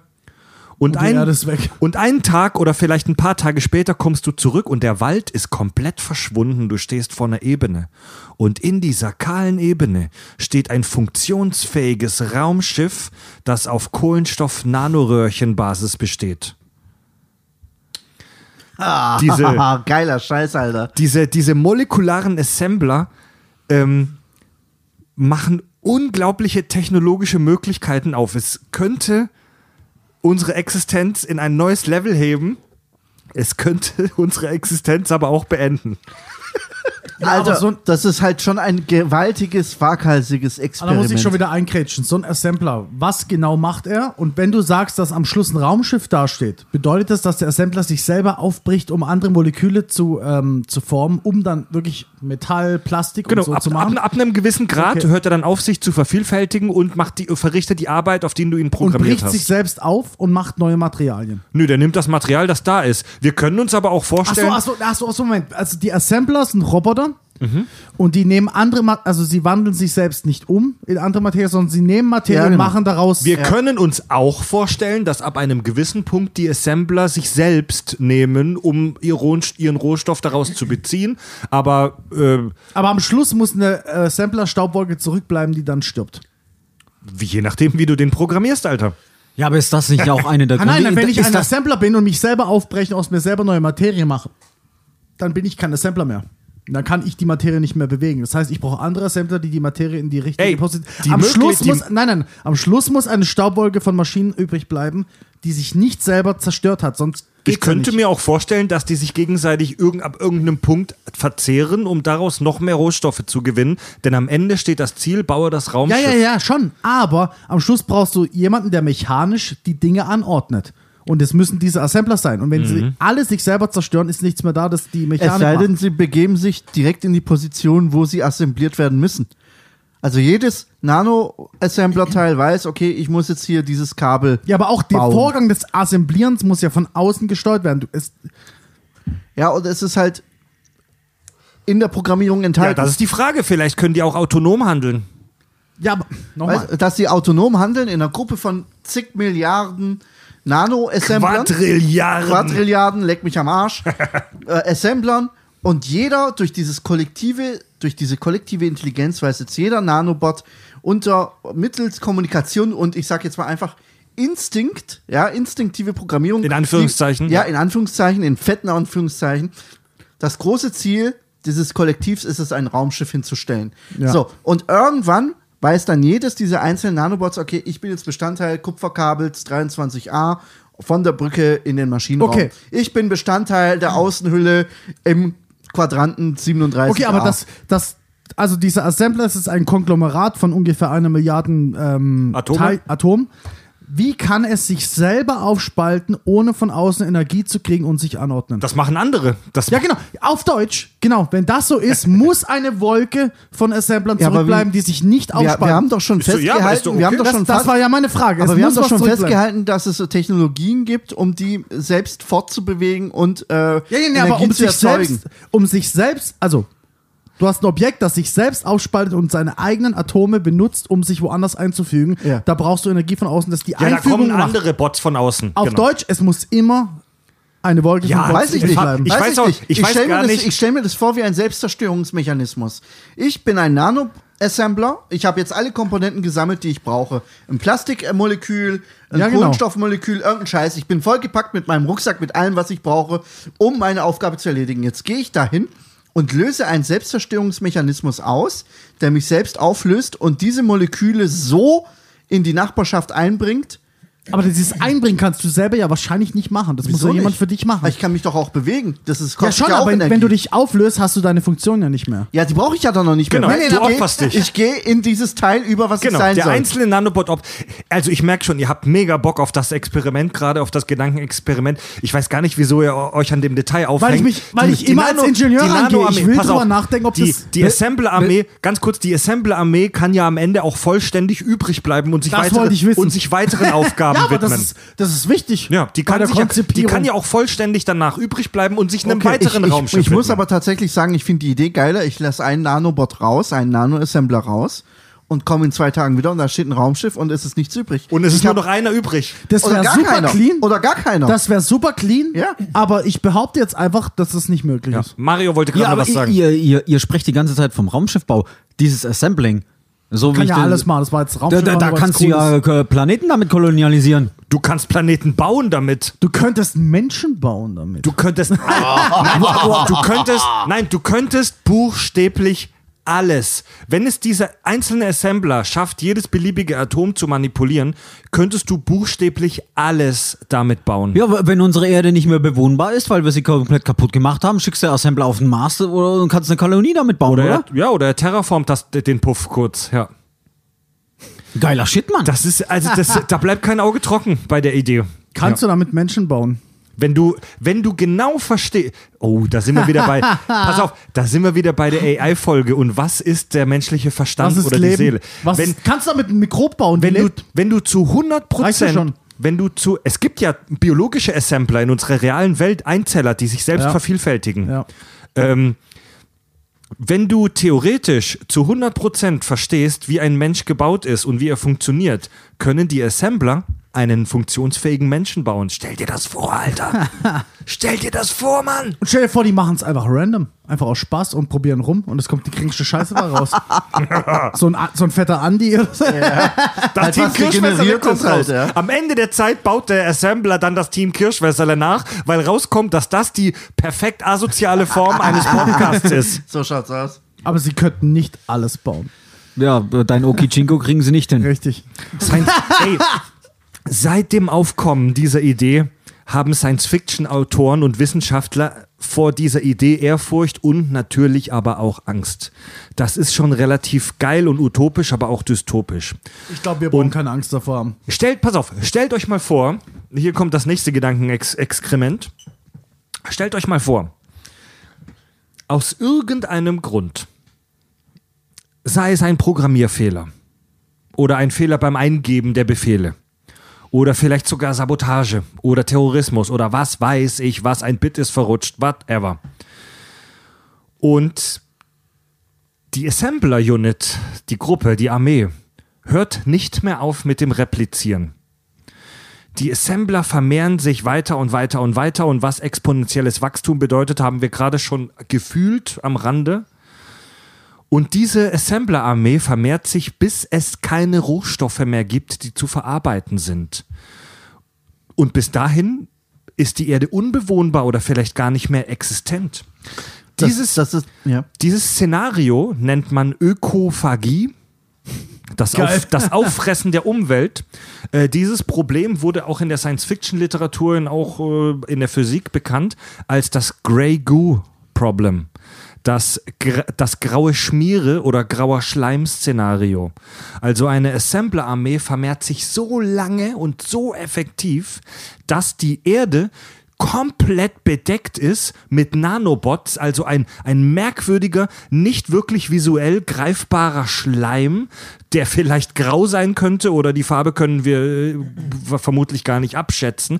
Und das alles, jedes verfickte Kohlenstoffatom auf der Erde aufgebraucht und verzehrt wurde, ökophagiert wurde, um diese Assembler-Armee zu bauen. Die Farbe könnt ihr abschätzen, wenn wir wissen, wie die aussehen. Das ist, scheiß auf die Farbe, das ist das Grey Goo-Problem. Ja, aber okay. Aber wenn, wenn ich äh, ein Nanobot aussetze und Nano-Assembler, Entschuldigung, um ein Raumschiff zu bauen, dann ist der ja schon kodiert, um beispielsweise nur den Wald ja, gut, abzuholzen. Angenommen, es geht schief halt, wie immer. Ja, okay, angenommen, es geht schief. Weil äh, ich, da muss ja schon von vornherein so programmiert sein, damit nicht irgendwelche Lebewesen wie ich, da, um mal nach dem Rechten zu schauen, ob das Ding jetzt schon steht oder nicht, nicht au- auch aufgelöst werde und Bestandteil des Was Raumschiffs hält die werde. Dinger davon ab, sich gegenseitig zu zersetzen, um sich zu replizieren? Also es muss halt in der Programmierung enthalten sein, dass, dass, dass die nur eine bestimmte Molekularstruktur aufbrechen. ja. Zum Beispiel Holz. Also angenommen- aber, aber, aber eine andere Frage. Oder wenn, wenn du mit sowas hantierst, dann musst du natürlich einen roten Notausknopf immer parat haben. Also du musst dir natürlich im Vorfeld schon Gedanken machen, was mache ich, wenn es schief geht? Was, wie halte ich diese selbstreplizierende Nano-Replikator-Armee auf, wenn jetzt etwas Unvorhergesehenes passiert? Ja. Beim Programmieren habe ich meinen Debugger, ja, wo ich das Programm stoppen kann jederzeit und der scheißt halt einfach auf. Ja, Eine und Totmannschaltung im Prinzip. ja, genau. Und genauso brauche ich auch einen Totmann, Notausschalter, nenn's wie du willst, der in irgendeiner Form, keine Ahnung, Strahlung ab, äh, äh, aussetzt oder Strahlung nutzt oder sonst irgendwas, um diese Nanobots einfach zu killen. Die Frage ist halt, wie machst du das? An also, wir reden jetzt echt von irgendwas, was wahrscheinlich nie existieren wird, aber angenommen, wir haben irgendwas ge- geschaffen, das aus allem was anders machen kann. Das heißt, du kannst es nicht in der Materie einschließen. Keine Chance. Ja. Also, der Materiecontainer wird aufgefressen und Na klar. aufgesetzt. Die Nano-Assembler Vielleicht- können aus allem alles machen. Vielleicht Elektromagnetismus, vielleicht. Zum Beispiel. Man weiß es nicht, aber. Du hast doch schon von 3D-Druckern gesprochen, die Burger herstellen. Ist das nicht dasselbe Mist? Nein, nein, überhaupt nicht. Denn stell dir vor, du hast Mini-Organismen, die einfach, egal mit was in Berührung kommen, das auffressen und es in sich musst, selber Du musst umwandeln. dir halt, bevor du die einsetzt, dir über irgendein Werkzeug Gedanken machen, Ja. um die in Schach zu halten. Zu ich hätte können. jetzt echt gerne einen, Teilchenphysiker hier an der Hand, ob das überhaupt irgendwie vorstellbar ist mit dem, was wir wissen. dass du die halt mit Neutronen beschießt oder was weiß ich was. Ich kenne ja, mich da auch nicht aus. fressen sie die Neutronen und machen daraus Teilchen. Ja, Also ich aber hab keine irgendwas Ahnung, anderes halt. Irgendwas anderes. Also du brauchst, also Antimaterie. Du brauchst Antimaterie. Ja, ja, du brauchst Antimaterie. Also das Grey Goo Problem ist natürlich extrem hypothetisch. Ähm, aber Physiker sind kranke Wichser und natürlich haben die seit den 80ern sich ziemlich viel über dieses Problem unterhalten und äh, fabuliert. Und man muss leider sagen, dass es bis heute keine Idee gibt, wie wir das Grey Goo Szenario zu 100% sicher und zuverlässig und vollständig verhindern bzw. diesem vorbeugen können. Und selbst der Nanoguru Eric Drexler gibt selbst zu, dass wir das nicht hundertprozentig safe verhindern können. Es gibt immer irgendeinen denkbaren Fall, einen, einen Problemfall.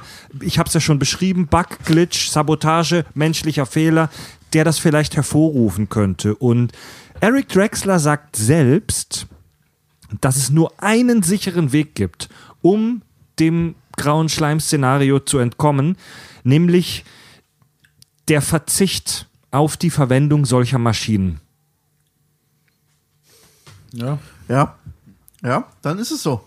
Aber natürlich, Kann ich- natürlich kann ich können wir keinen, wir können natürlich keinen sicheren Weg sagen, denn wir haben uns gerade eine hypothetische Existenz ausgedacht, von der wir nicht wissen, wie sie funktioniert Ja, ja, und ja. versuchen jetzt Genau. und versuchen jetzt ein hundertprozentiges Gegenmittel zu schaffen. Hätten wir hätten wir Wissen darüber, wie das aussieht, es besteht Ja. zu 99 Prozent aus Blei oder so. Wenn wir solche, wenn wir so Wissen hätten, Da dann wir könnten wir auch ja. Pläne schmieden, wie wir das Du, in du, müsstest, halten. du müsstest irgendwelche weit entfernte Planeten nehmen, um die als Versuchsobjekte herzunehmen. Weißt du, um dieses graue Schleimexperiment durchzuführen und dann zu gucken, habe ich die Möglichkeit, das zu unterbrechen? Mhm. Habe ich die Möglichkeit, das zu verhindern? Weil, wenn ich das das auf einem entfernten Planeten mache, dann sind die durch ihre eigene Gravitation gefangen. Das Aber- heißt, du hast nicht das Risiko, dass die auf die Erde kommen können. Ah, da muss ich einsteuern, das stimmt nicht ganz, denn wenn wir in der Lage sind, ein, ein äh, Grey Goo-Experiment zu machen, bedeutet das, wir haben schon den, den Ausgangspunkt, die eine Nanodrohne oder wie auch immer haben wir. Das heißt, Ja, okay, du musst das wissen, komplette, du musst das komplette Ding, das, das, nee, Nee, nee, nee, du musst warte. das komplette Ding auf dem sick. externen Planeten entwickeln. Nee, ich mein's, ich mein's anders. Wenn wir, wenn wir was entwickeln können, das dazu in der Lage ist, wissen wir, wie es aufgebaut ist. Dann können wir schon mal, äh, dann können wir schon mal sagen, okay, es besteht zu so und so viel Prozent aus dem Atom und bla bla bla. Wir wissen, wie es aufgebaut ist. Ja. Und dann können wir schon mal Pläne schmieden. Wenn wir wissen, es besteht aus Metall, können wir es so zersetzen. Wenn wir wissen, es besteht nur aus Kohlenstoff, können wir es so zersetzen. Eine chemische Reaktion. Dann naja, können wir aber Pläne er, schmieden. der, der, der Experte da sagt, oder der, Ja, weil der Experte auch nicht weiß, auf was das aus, aufgebaut Genau. äh, Das, das ist ganz ehrlich, das ist Religionsbullshit. Wir denken uns einen Gott aus und überlegen uns dann, wie wir ihn fertig machen können. Also der- Aber wenn wir den Gott so definieren, dass er allmächtig ist, dann verlieren wir immer. Also der, ist der, Eric, das gleiche Argument. der, der Eric Drexler wird von tatsächlich großen Teilen der Wissenschaftsgemeinde äh, sehr kritisch gesehen und äh, seine Aussagen und Theorien. Auf der anderen Seite muss man sagen, dass Eric Drexler auch äh, selbst in seinen frühen Schriften, der hat auch einen Haufen Scheiß mittlerweile veröffentlicht, auch sehr selbstkritisch mit dem Scheiß umgeht und auch selber sehr häufig. Es sind in, Gedankenexperimente. Genau, genau. Punkt, aus, genau. Ende. Er stellt auch in, selbst in Frage, wie praktikabel das ist. Und die Idee der Nano-Assembler wird von der Nanotech-Gemeinde mittlerweile in großen Teilen als eher unpraktikabel eingeschätzt. Das Hauptproblem ist, dass für die Entwicklung eines Assemblers ein vermutlich viel zu großer Technologiesprung nötig ist. Wir müssten einen allerersten Proto-Assembler bauen. Wir müssten ein erstes Nanobot bauen. Einen allerersten, einen, einen, wie soll ich sagen, einen, einen Typ 001 müssten wir zuerst bauen. Und um diesen Assembler zusammenzusetzen, müssten wir nach Stand heute mit einem Rastertunnelmikroskop, mit dem Ding, das ich schon beschrieben habe, Atom für Atom ein rund eine Milliarde Atome umfassendes Gerät zusammensetzen. und wir müssten vor allem wissen, wie. Das ist Was ja, wir da machen richtig. sollen. Das ist so ein enormer Aufwand und so ein technologischer Sprung, dass wir nicht wissen, ob wir das jemals leisten können. Und nochmal, selbst, selbst wenn wir das könnten, theoretisch können wir Atome versetzen, wir wissen ja nicht mal, was wir machen sollen. Also es gibt ja keinen Bauplan, in dem steht, dieses Atom kommt an die Stelle. Den müssen wir Atom, selbst uns und ausdenken. Dann, und dann funktioniert das, wir wissen es ja nicht. Da müssen wir uns selbst ausdenken, na klar. Außerdem müsste der Nano-Assembler alle Bauteile, die er herstellt, Atom für Atom zusammensetzen. Und das ist sehr, wie soll ich sagen, ineffizient. Die Nanowelt bevorzugt mittlerweile eher die Idee von Nanofabriken. Man spricht hier auch von der sogenannten Mechanosynthese. Boah, das ist ein Gamertag, oder? Mechanosynthese. Ähm, die, Nan die, die, die Menschen, die da heute mit äh, Gedankenexkrementen um sich werfen, stellen sich die Zukunft eher so vor, dass wir ein Stra Schreibtischgroßes Gerät haben, eine Nanofabrik, und dass die nach vorgefertigten Bauplänen äh, mikroskopische Maschinenbauteile äh, herstellt und das in Serienproduktion. Also du hast eine Nanofabrik, die steht hier in deinem Zimmerle, die ist vielleicht nur tischgroß und die hat einen Bauplan, so mikroskopische Zahnräder zum Beispiel zu bauen und das macht die in Serienproduktion. Und die könnte das dann vermutlich sehr schneller und auch energieeffizienter machen als so ein Assembler, der das Atom für Atom zusammensetzt. Hört sich sinnvoll an. Ja. Das Die Pinzette, mit der, du deine, mit der du deine Zahnräder zusammensetzt, will ich dann mal sehen. Oh ja, Mann. Ja, Alter. Das ist er sprachlos, oder? Ja. Finde ich geil. Können wir, können wir jetzt noch ein bisschen so über die Fiction-Scheiße von Nanotechnologie Ich habe noch einen Punkt. Okay. Und zwar. Ich würde sagen, wir biofagi äh, biofaginieren nochmal einen Schnaps. Biophagie. Wir Ah, Bock, ja, ökofagieren very nochmal good, ein ja. Schnäppchen. Mario, der alte? Biophagist. Willst du einen Slibowitzer oder willst du Kirschwässerle? Ich würde sagen, Kirschlöffel, ja? Ja, Ja, gut, jetzt trinken wir noch ein Kirschwässerle. Das, wenn, wenn ihr das assemblieren könnt, Leute, dann habt ihr es drauf. Das ist, meinst du, Penner? Ja, du sollst eben. hergeben, dass wir so. es voll machen können. Willst du, willst du das? Ja, wir trinken jetzt mal ein Kirschwässerle. Ja, ihr könnt den Scheiß trinken. Ich Das kann ja nicht sein, dass das Team. Kirschwässerle den ganzen Abend nur Schlipperwurz trinkt. Aber ich, ich finde ich find diese, diese Begriffskombination aus Sci-Fi und Biologie hammergeil. Ja, Gehört auch zu Ja, Sci-Fi. Mann. Ja. Biologie ist auch äh, Science, ne? Mal, du hast doch mal zwei Sekunden lang Biologie studiert, das müsst, müsst du doch wissen. Und, äh, Stimmt, Mario, du hast mal Biologie anstudiert. Warum hast du denn aufgehört? Weil ich, bin, weil ich mit den Nebenfächern nicht zurechtgekommen bin, genau. Ich weiß noch, wie Mario mich angerufen hat. Ich habe hier so ein Physik-Tutorium. Äh, kannst du mal helfen? Oh ja, aber relativ viele Leute fangen naturwissenschaftliche Studien an und scheitern dann an der Mathematik, ne? Fab, du hast ja Mathe studiert. Ja. Durch, ich habe irgendwo gelesen, Durchfallquote im ersten Semester 80 Prozent. Locker, locker. scheiße, also die ersten ey. paar Semester waren wirklich Hör Hörsäle mit 200 Leuten. Und so nach vier, fünf Semestern waren wir so in einem kleinen Klassenzimmer zu zehnt. Ich habe irgendeinen Physiker mal äh, auf einer Balkonparty sagen hören, Physik ist wunderbar, wenn die scheiß Mathe nicht wäre. Tja. Oh ja, das stimmt. Ja, also liebe, liebe Schüler und Schülerinnen und alle äh, Kids da draußen, die das jetzt hören, von ihren El äh, Eltern und Lehrern aufgebrummt, werdet Wissenschaftler, aber macht euch auf einen langen, steinigen Weg mit sehr vielen Zahlen gefasst. Ja, Mann, ihr müsst Bock auf Mathe haben. Nee, Ja, Zahlen, auf vor Zahlen braucht ihr keine Angst haben, die kommen da nicht mehr vor. Nur noch Buchstaben. Ja, in der Biologie ist weniger Mathe, es ist äh, Chemie. Okay. Es ist Chemie, wo du was. Aber wo du was, mich angerufen hast, war Physik. es war auch Physik, aber das war ein bisschen Schulphysik, aber trotzdem, ich war trotzdem schlecht darin, ja. Aber im Endeffekt, mein großes Problem war, ich, hab, ich hatte Chemie in der 11. Klasse abgewählt. Ich, ich weiß im Endeffekt nicht mal, wie eine Reaktionsgleichung geht. Damit kannst du mich auch echt jagen, Mann. Und, und äh, der, der, der Prof fängt in der ersten Vorlesung an über Orbitale und was weiß ich was zu labern. Verdammte beschissen, Alter. Kacke, ey. Ja, Mathematik ist halt die Sprache der Wissenschaft, ne? Ich habe ich hab so im fünften, sechsten Semester habe ich mir eingebildet, ja gut, du hast ja Mathe jetzt drauf, jetzt guckst du dir mal Quantenphysik an. Habe mich in Quantenphysik 1 gesetzt und äh, habe einfach, ich habe also nicht irgendwie mich angemeldet, ich wollte einfach zugucken. Ich war zweimal da, hab's dann gelassen. Keine Chance. Ehrlich? Keine Chance. Ehrlich? Ohne, ohne Grundstudium keine Chance. Boah. Ja, Leute, die, die letzte Idee, mit der ich über euch sprechen möchte, ist die von Neumann-Sonde. Davon schon mal gehört? Da haben wir schon mal drüber geredet. Die, äh, Der Name sagt mir was. Ja, Ja, wir, haben das mal, wir haben das mal angerissen. Der US-Mathematiker John von Neumann, die, den ich vorhin schon erwähnt hatte, dachte bereits in den 40ern über selbstreplizierende Maschinen nach. Damals war die Idee der Nanotech noch nicht geboren, also der dachte über replizierende Maschinen im äh, mikro- oder makroskopischen Maßstab nach, aber die Idee war schon geboren. Und er veröffentlichte bereits in den 40ern das Buch Theory of Self-Reproducing Automata. Und da stellte er eine Idee vor, die heute als von Neumann-Sonde bekannt ist. Eine Raumsonde wird in ein fremdes Sternensystem geschickt und landet dort auf einem Planeten mit passenden Rohstoffen. Dort errichtet diese Sonde vollautomatisch eine kleine, autonom laufende Fabrik und stellt mindestens zwei Kopien von sich selbst her. Diese Kopien fliegen weiter und wiederholen den Vorgang. Fliegen in Sternsysteme, bauen eine kleine Fabrik auf, bauen jeweils zwei Kopien. Also auch hier wieder Selbstverdopplung. Geil. Und auf diese Weise könnten wir vergleichsweise effektiv und schnell den Weltraum erkunden und so zum Beispiel Planeten finden, auf die wir Kolonieschiffe hinterher schicken. Aber dafür brauchen wir keine Nanotechnologie.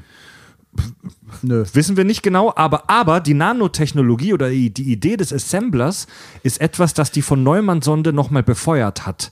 Also der Assembler könnte die von Neumann-Sonde in ein praktikables Licht rücken, sag ich mal. Schon, aber sämtliche, ähm, ich sage jetzt nicht, dass gar keine Nanotechnologie involviert war, aber ich sag mal, sämtliche, sämtliche Sonnen, die wir ins All schießen, sind Makro-Technologie. Ja, ja, Wir, genau. Wir, Ja, wir schrauben ja, Metall man- zusammen genau. und so Scheiß. So ja, hat und sich das von Neumann auch vorgestellt. Auf Deutsch, auf Deutsch, die Sonde könnte das Gleiche wiederholen auf einem anderen Planeten. Das, dafür brauchen wir keine Nanotechnologie. Wir haben natürlich das Problem, dass die Sonde selber die Fabrik sein muss. Ja. Und Ja, allein genau. dadurch hast du schon wieder.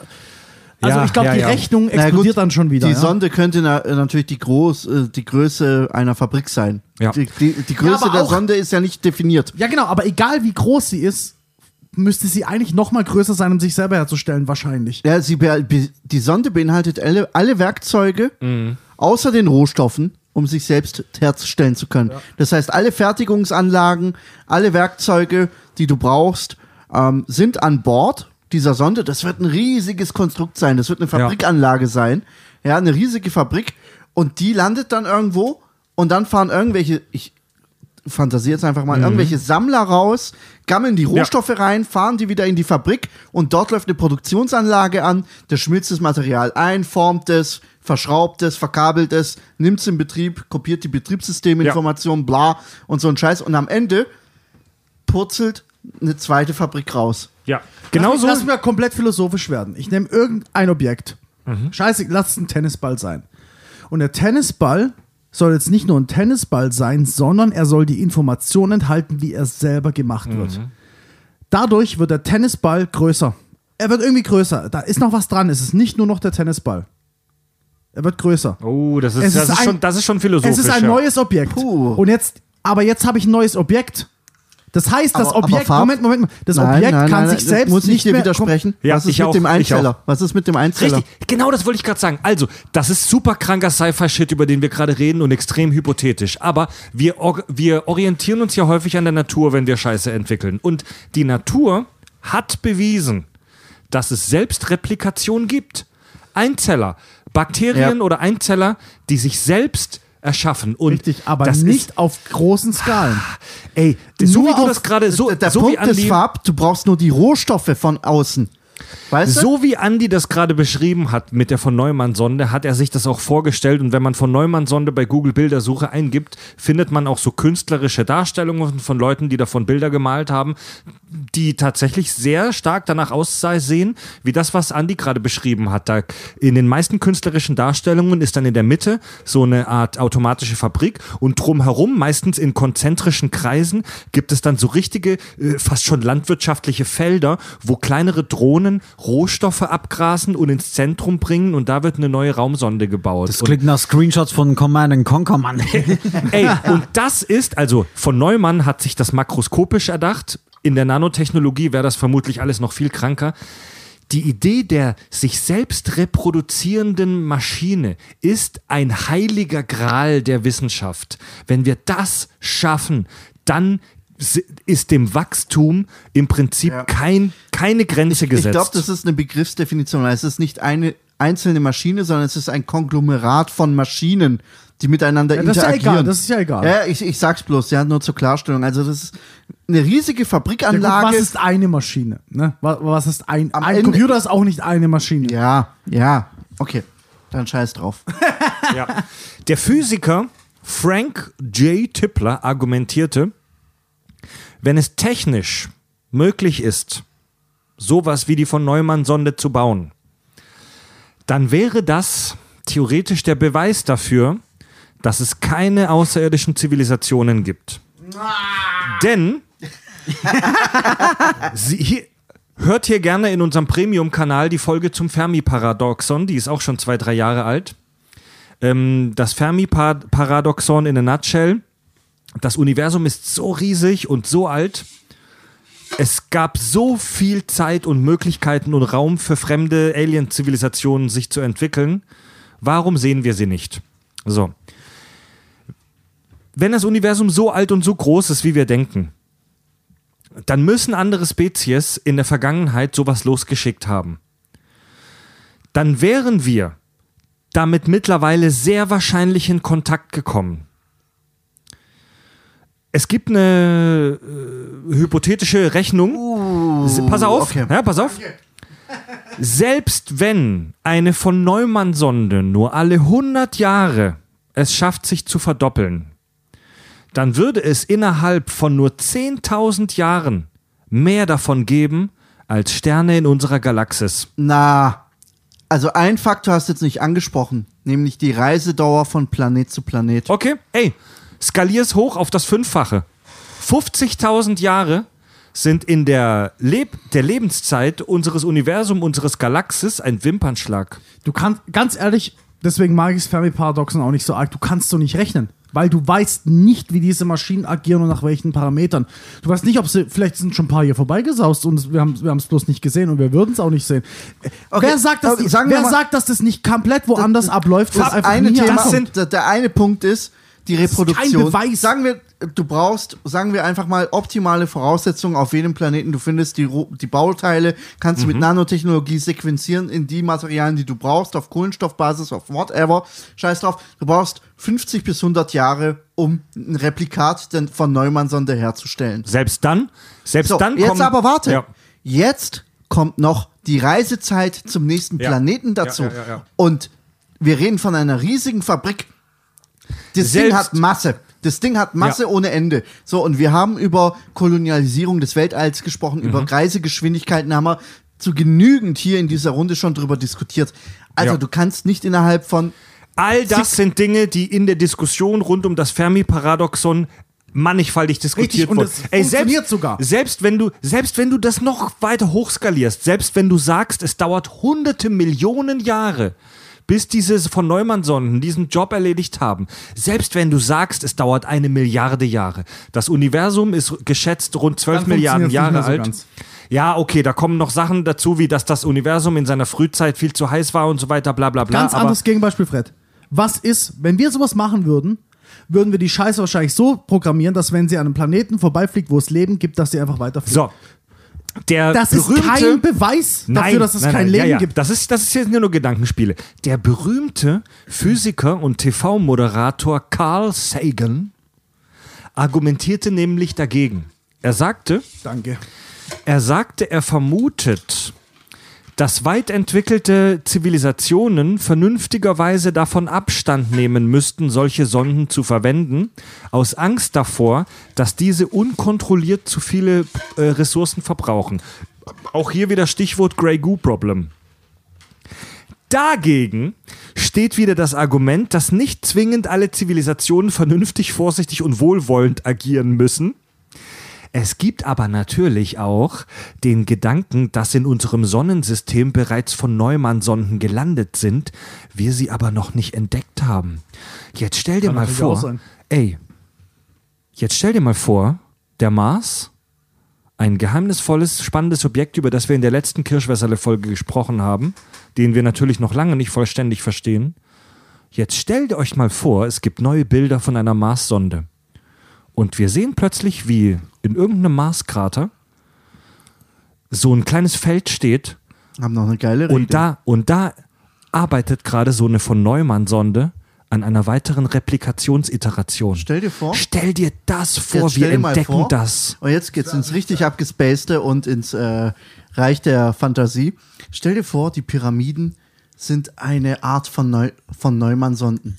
Die von den Aliens hier Immer die scheiß worden. Pyramiden. Ja, ist doch scheißegal. Nimm irgendein anderes Bauwerk. Le Leute, mal ganz ehrlich. Auf- lass, Grund- lass Andi kurz fertig machen, da kommst du dran. Aufgrund menschlicher Intervention von damals ist irgendwas schiefgegangen und die funktionieren einfach nicht Mhm. mehr. Und deswegen, die Bauwerke stehen da. Ja, ist natürlich eine beschissene Version, aber hey, wer weiß, um, um diese Theorie zu untermauern, kannst du nicht wissen. Ich meine, du musst ja auch immer mit der Fehlfunktion von solchen Fabriken Ja, rechnen. geiler Gedanke. Le mir fällt es gerade schwer zu folgen. Wenn wir so eine Entdeckung machen würden, wie du gerade angesprochen hast, wäre das was Erfreuliches oder was Erschreckendes? Ja, das ist die große Frage, Beides, Alter. beides gleichzeitig. Beides gleichzeitig, Alter.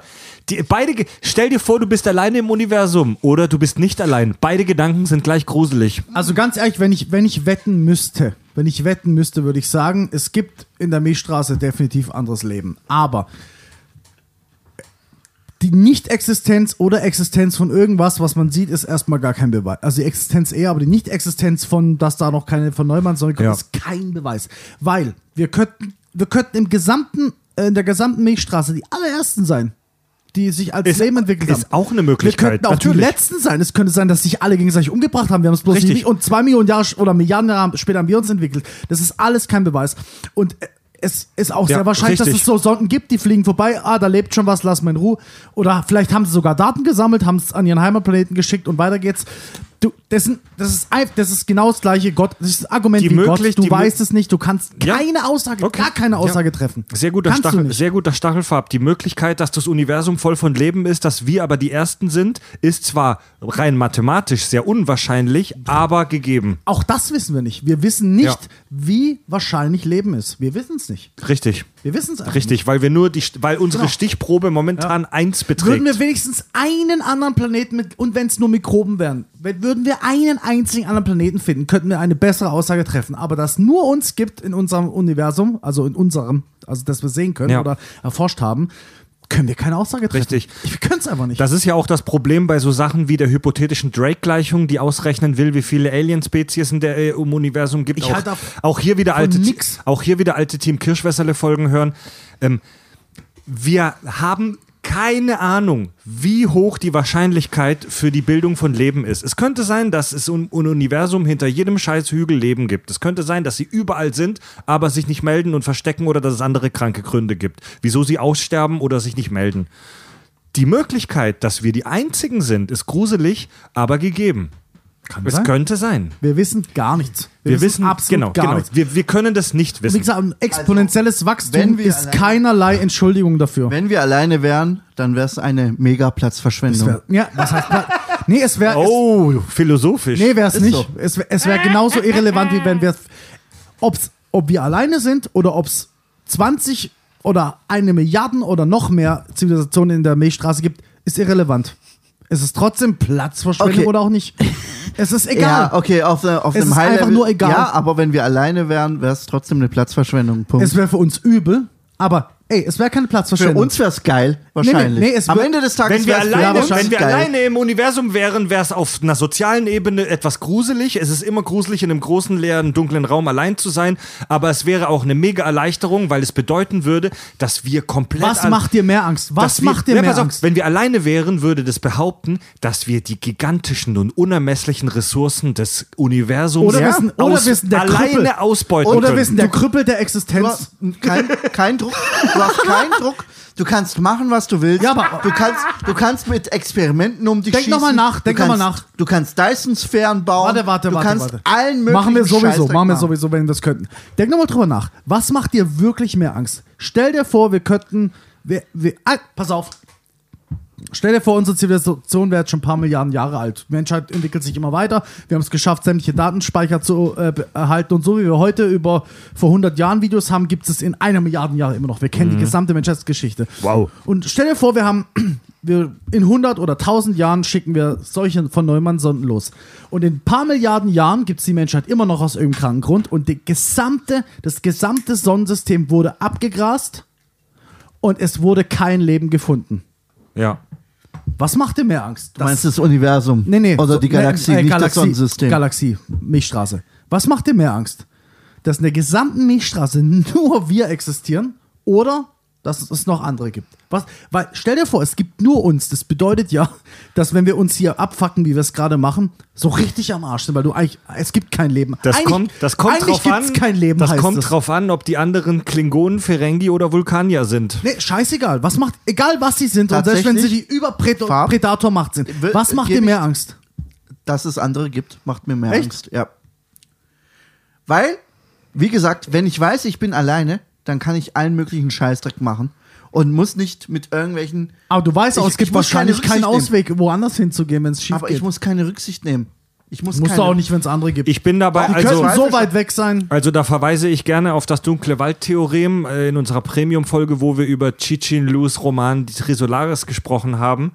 Ähm, die, die, die drei Grundregeln ähm, des, wie, wie war's? Der Sozio, der Exosoziologie. Zivilisationen neigen rein mathematisch dazu, sich immer weiter auszubreiten. Unser Wissen momentan sagt uns, Zivilisationen breiten sich immer weiter ungebremst aus. Und wenn es andere noch gibt, außer uns in der Milchstraße, bedeutet das, irgendwann kommt es zum Clash. Irgendwann werden unsere Territorien sich überschneiden. Irgendwann kommt es zum interstellaren Krieg, Motherfucker. Ja, und eine Hauptkomponente ist ähm, äh, technolo technologische Sprünge. Das heißt, du hast einmal die Abstände, die dich eigentlich absichern, weil die können nicht herkommen, es ist alles zu weit weg. Aber das andere ist technologische Sprünge. Es könnte sein, du weißt nicht, wie Zivilisationen sich entwickeln, du kennst die Umstände nicht. Es könnte sein, bei einem Planeten ist es immer heiß und shit und die sind eigentlich nur damit beschäftigt zu überleben. Bei uns ist alles geil, geiles Klima, deswegen haben wir Zeit zu denken, wir haben immer was zu essen, deswegen haben wir uns technologisch viel schneller entwickelt und haben auf einmal vielleicht die Möglichkeit, dahin zu gehen, die auszuwipen. Und allein diese Vorstellung reicht, dass du deine Fresse hältst und guckst, Ja. dass du, dass du, dass dich keiner entdeckt, dass keiner weiß, dass du existierst. Mega geile Idee. Mann. Na klar, Alter, das ist komplett krank, Alter. Und was heißt mega geile Idee? Es ist ja, irgendwo liegt es ja auf der Hand. Ja. Mega Es- geile Idee. Das ist, äh, Das ist eigentlich ab- real. ab- äh, absolut real. Also ich habe äh, Also letztens, zumindest wir sollten uns ich habe letztens gehört, dass eine, Tun wir aber nicht. Nee, tun wir nicht. dass eine, da gibt's ja diese Skala, ähm, Zivilisation 1, 2, 3, 4, 5. Und ihr habt ja bestimmt schon was gehört. Ja. Dass eigentlich eine Zivilisation 1 Wie heißt es uns wahrscheinlich schon mit einem Knopfdruck auslöschen könnte. Was habe ich. Ähm, Heißt es nochmal? Ist es die Moore'sche Regel? ich bin Nein, mir nicht nein. ganz sicher. irgendwie ja, so, aber ich weiß, was äh, du meinst. Es war über dieses. Also Kader- ich, ich habe gelesen, da, dass die. Ähm, dass die Entwicklung exponentiell nicht verläuft. wenn jemand herkommt, also mal dieses interstellare Krieg, wie wir es aus Independence Day kennen oder sowas, das, das ist ein Szenario, das ist komplett irrealistisch. So ein richtig interstellarer Krieg wäre sehr, sehr schnell vorbei. So eine ein- 1.0 ähm, Zivilisation heißt, wenn sie zu uns kommt, könnte sie wahrscheinlich in Lichtgeschwindigkeit fliegen, was aber auch bedeutet, sie kann in Lichtgeschwindigkeit schießen. Ein Geschoss mit einer Größe eines Menschen, wenn du das auf die Erde haust in Lichtgeschwindigkeit, würde das eine Energie Sind wir freisetzen kaputt? oder einen Schaden anrichten, als würdest, du, hatte als würdest du alle Atombomben auf der Erde auf einen Schlag zünden. Das Ja. heißt, wir, und äh, bevor wir würden das nicht mal merken, also wenn wir es merken würden, dass so ein Geschoss kommt, wäre es schon viel zu spät. Wenn ich es noch richtig weiß, Stufe 1 ist, du kannst deine, du kannst deine Sonne anzapfen, also mit einer Dyson Ach so. Kaderchef, Kaderchef. Stufe Ja, 2, du ja, kannst ja. dein, äh, du kannst deine Galaxie anzapfen. Stufe 3, du bist Ja, warte mal, allmächtig. Num Nummer eins, So nach war, Nummer eins war, du, du schaffst Du es, die komplette Energie deines eigenen Planeten zu nutzen. Sonne. Dann, ah nee, stimmt, Planeten. Genau, Sonne war Richtig. zwei, Planeten, Sonne, Galaxie und dann übermächtig. Ja. dann Richtig. war es links. Ja, ganz genau. Stufe 1, eine Zivilisation kann die gesamte Energie seines Planeten nutzen. Da sind wir momentan noch weit davon entfernt. Stufe 2, du kannst die gesamte Energie deines Sonnensystems nutzen. Das wäre möglich mit einer Dyson-Sphäre, über die wir auch mal sprechen müssen. Also ein Hohlraum um das komplette Sternsystem, mit dem du die ganze Energie deines Sterns abzapfen kannst. Stufe 3, du kannst die Energie deines, deiner kompletten Galaxis benutzen. Und selbst das wäre ja schon mega unrealistisch, wenn man sich das aber, vorstellt. die, aber der Tenor dieser ganzen, dieser ganzen äh, Ahnung, Hypothesen, nicht vorstellbar, also aber- der, der Tenor dieser ganzen Sachen, über die wir gerade schwabulieren, ist, dass technologische Entwicklung und zivilisatorische Entwicklung, vielleicht belehrt man uns auch eines Besseren, aber so denken wir momentan, auch exponentiell verläuft. Das bedeutet, eine Zivilisation, die uns nur tausend Jahre voraus ist, die könnte so fucking beyond allen unseres Wissens sein, dass sie uns in einer Sekunde Aber vernichten ich muss können. ehrlich sagen, was, auch gerade wie, wie man es immer sagt, ne, zum Beispiel Computerchip-Evolution, dass es exponentiell immer weitergeht. Wir hatten eine Weile lang eine Kurve, dass wenn du sie durchmalst, kannst du sie exponentiell ähm, darstellen als Funktion.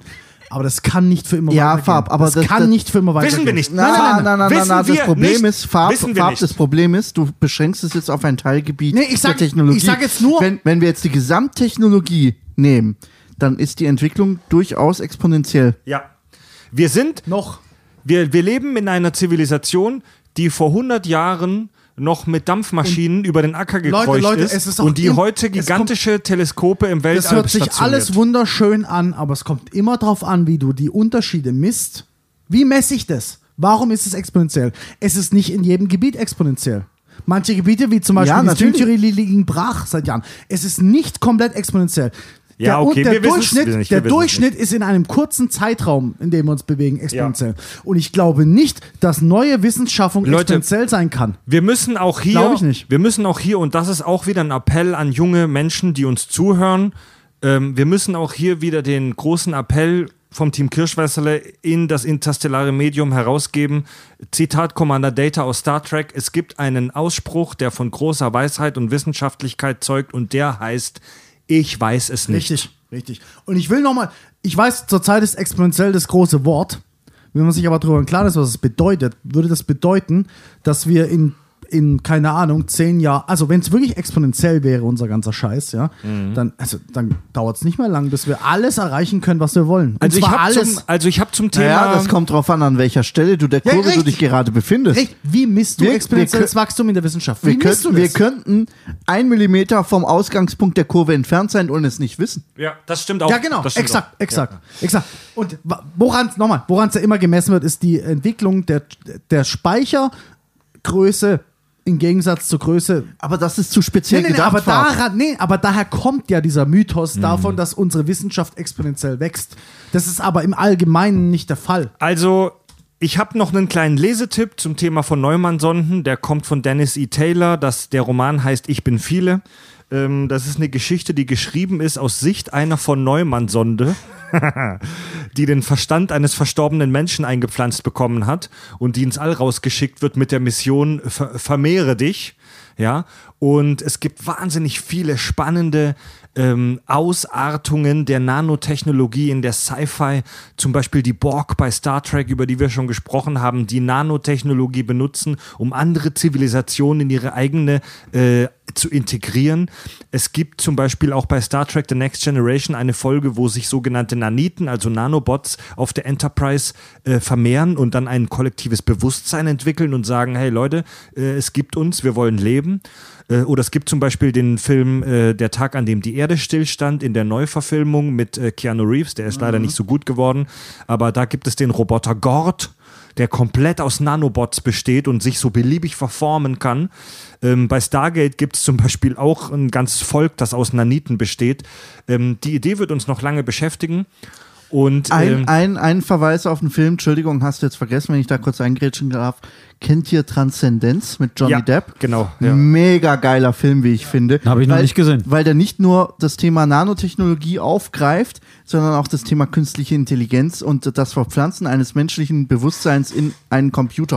Und vor Also- allem, was bedeutet es, wenn etwas so intelligent wird, dass du es nicht mehr begreifen ja, kannst? ja, ja, ja. Ich fand's auch gar nicht schlecht Ich, ich finde den Film ja. richtig, richtig geil. Er stellt die richtigen Fragen und er, er, er- er wirft äh, ein, ein, ein zugegeben Hollywood-mäßigen Blick auf eine Welt, die wir uns nicht ausmalen können, aber der hat mir sehr, sehr gut gefallen. Ja? Ja, und da spielt auch Nanotechnologie eine Rolle, weil eben diese, diese, diese, dieses Bewusstsein, dieses maschinelle Bewusstsein sagt, okay, um die Kontrolle über die Welt zu be- übernehmen, nutze ich Nanotechnologie. Ich nutze Nanobots, die in der Ja, der hat so, Atmosphäre auch sind. so Staub, der machen kann, ja, was genau. er will und so. und, ja. und mit denen kann er ja dann auch die Menschen kontrollieren. Ja, da geht es auch in dieses Borg-Nano-Sonden-Thema über so ein bisschen. Also, der, der, der deckt ganz, ganz viele Faktoren ab von dieser Nanotechnologie, von, von Mhm. Nano-Assemblern und so. Man kann es ja auch so weit spinnen, dass sich dein Gehirn so ändert, dass du machst, was ich will und so weiter. Und ich, ja. ich fand diese Idee einfach, die dieser Film umsetzt, richtig, richtig, richtig geil, ja, weil du halt auch diese Entwicklungskurve halt in diesem Film abgebildet bekommst. Also absolute Empfehlung von Geil. meiner Seite, sehenswerter Film. Also abschließend, mega spannendes Thema. Beim ganzen äh, Thema Nanotechnologie stehen noch ganz, ganz viele. Ich weiß es nicht. Ich weiß es nicht. Also wir sind mal gespannt, wie es weitergeht. Möglichkeiten und auch Gefahren. Ähm, ich bedanke mich bei meinen Sexperten hier in der Runde. Es war mir ein Fest. Definitiv eine Highlight-Folge, Team Kirschwässerle. Hat Spaß gemacht, ja, war geil. Richtig geiler Scheiß, Mann. Yeah. Ja, Leute. Absolut. Abschließend, ich glaube leider, dass wir es nicht mehr erleben werden. Aber um, um, Wer um weiß. darf ich noch einen Punkt einfügen? Es gibt nämlich, es gibt ja die Nanoteile, ohne jetzt die Robotik zu sehen, sondern genau. es gibt ja diese Nanoteile, die in Lacken und in anderen Ja. Geschichten für diesen Lotus-Effekt sorgen und so weiter. Und die Aussage ist von großen Versicherungsgesellschaften, äh, wenn du eine Fertigungskette hast, die das herstellt, dann gibt, dann solltest du keine Versicherungen dafür anbieten oder nur in begrenzten Summen, weil die Auswirkungen auf den Menschen, was diese Nanoteilchen bewirken können, nicht erforscht ist. Ah, die, ka- die okay. sagen sogar, Krass. es könnte so eine Richtung nehmen wie Asbest damals. Asbest war mal der Shit, ja, Ja. überall Ja, verbaut, ja, ja, geiles ja, ja, Material und so weiter, bis man herausgefunden hat, es ist ultra schädlich für den Menschen. Ja, Mann, weil Nanoteile, selbst harmlose, sind so klein, dass sie in deinem Körper. Das ist ja ein es nicht abschätzen. Ultrafeinstaub Du kannst, du kannst es nicht abschätzen. Die sind, also, wenn, wenn Teile eine gewisse Kleinigkeit, also wenn sie klein genug sind, dann können sie in deinem Körper einfach durch Barrieren durch, durch die Blutbahnen genau, ins genau, Hirn genau. rein. Die Es können, also das ist noch nicht es abschätzbar. ist nicht abschätzbar, es ist nicht erforscht. Du kannst es, du kannst es auch nicht erforschen. Du musst, du, Ja. du wirst es am Leben Ja, erforschen Leib heißt abwarten. Also eins ist sicher. Ja. Scheiß mal auf Nanoassembler und so weiter. Aber Nanotechnologie, also dass wir Werkstoffe auf nanoskopischem. Niveau verändern und schaffen, das wird in den nächsten Jahrzehnten und Jahrhunderten noch extrem viel geilen, vielleicht auch kranken und üblen Scheiß nach sich ziehen. Es wird unsere Gesellschaft verändern und wir und unsere Kinder und Kindeskinder werden vielleicht kranken Scheiß sehen.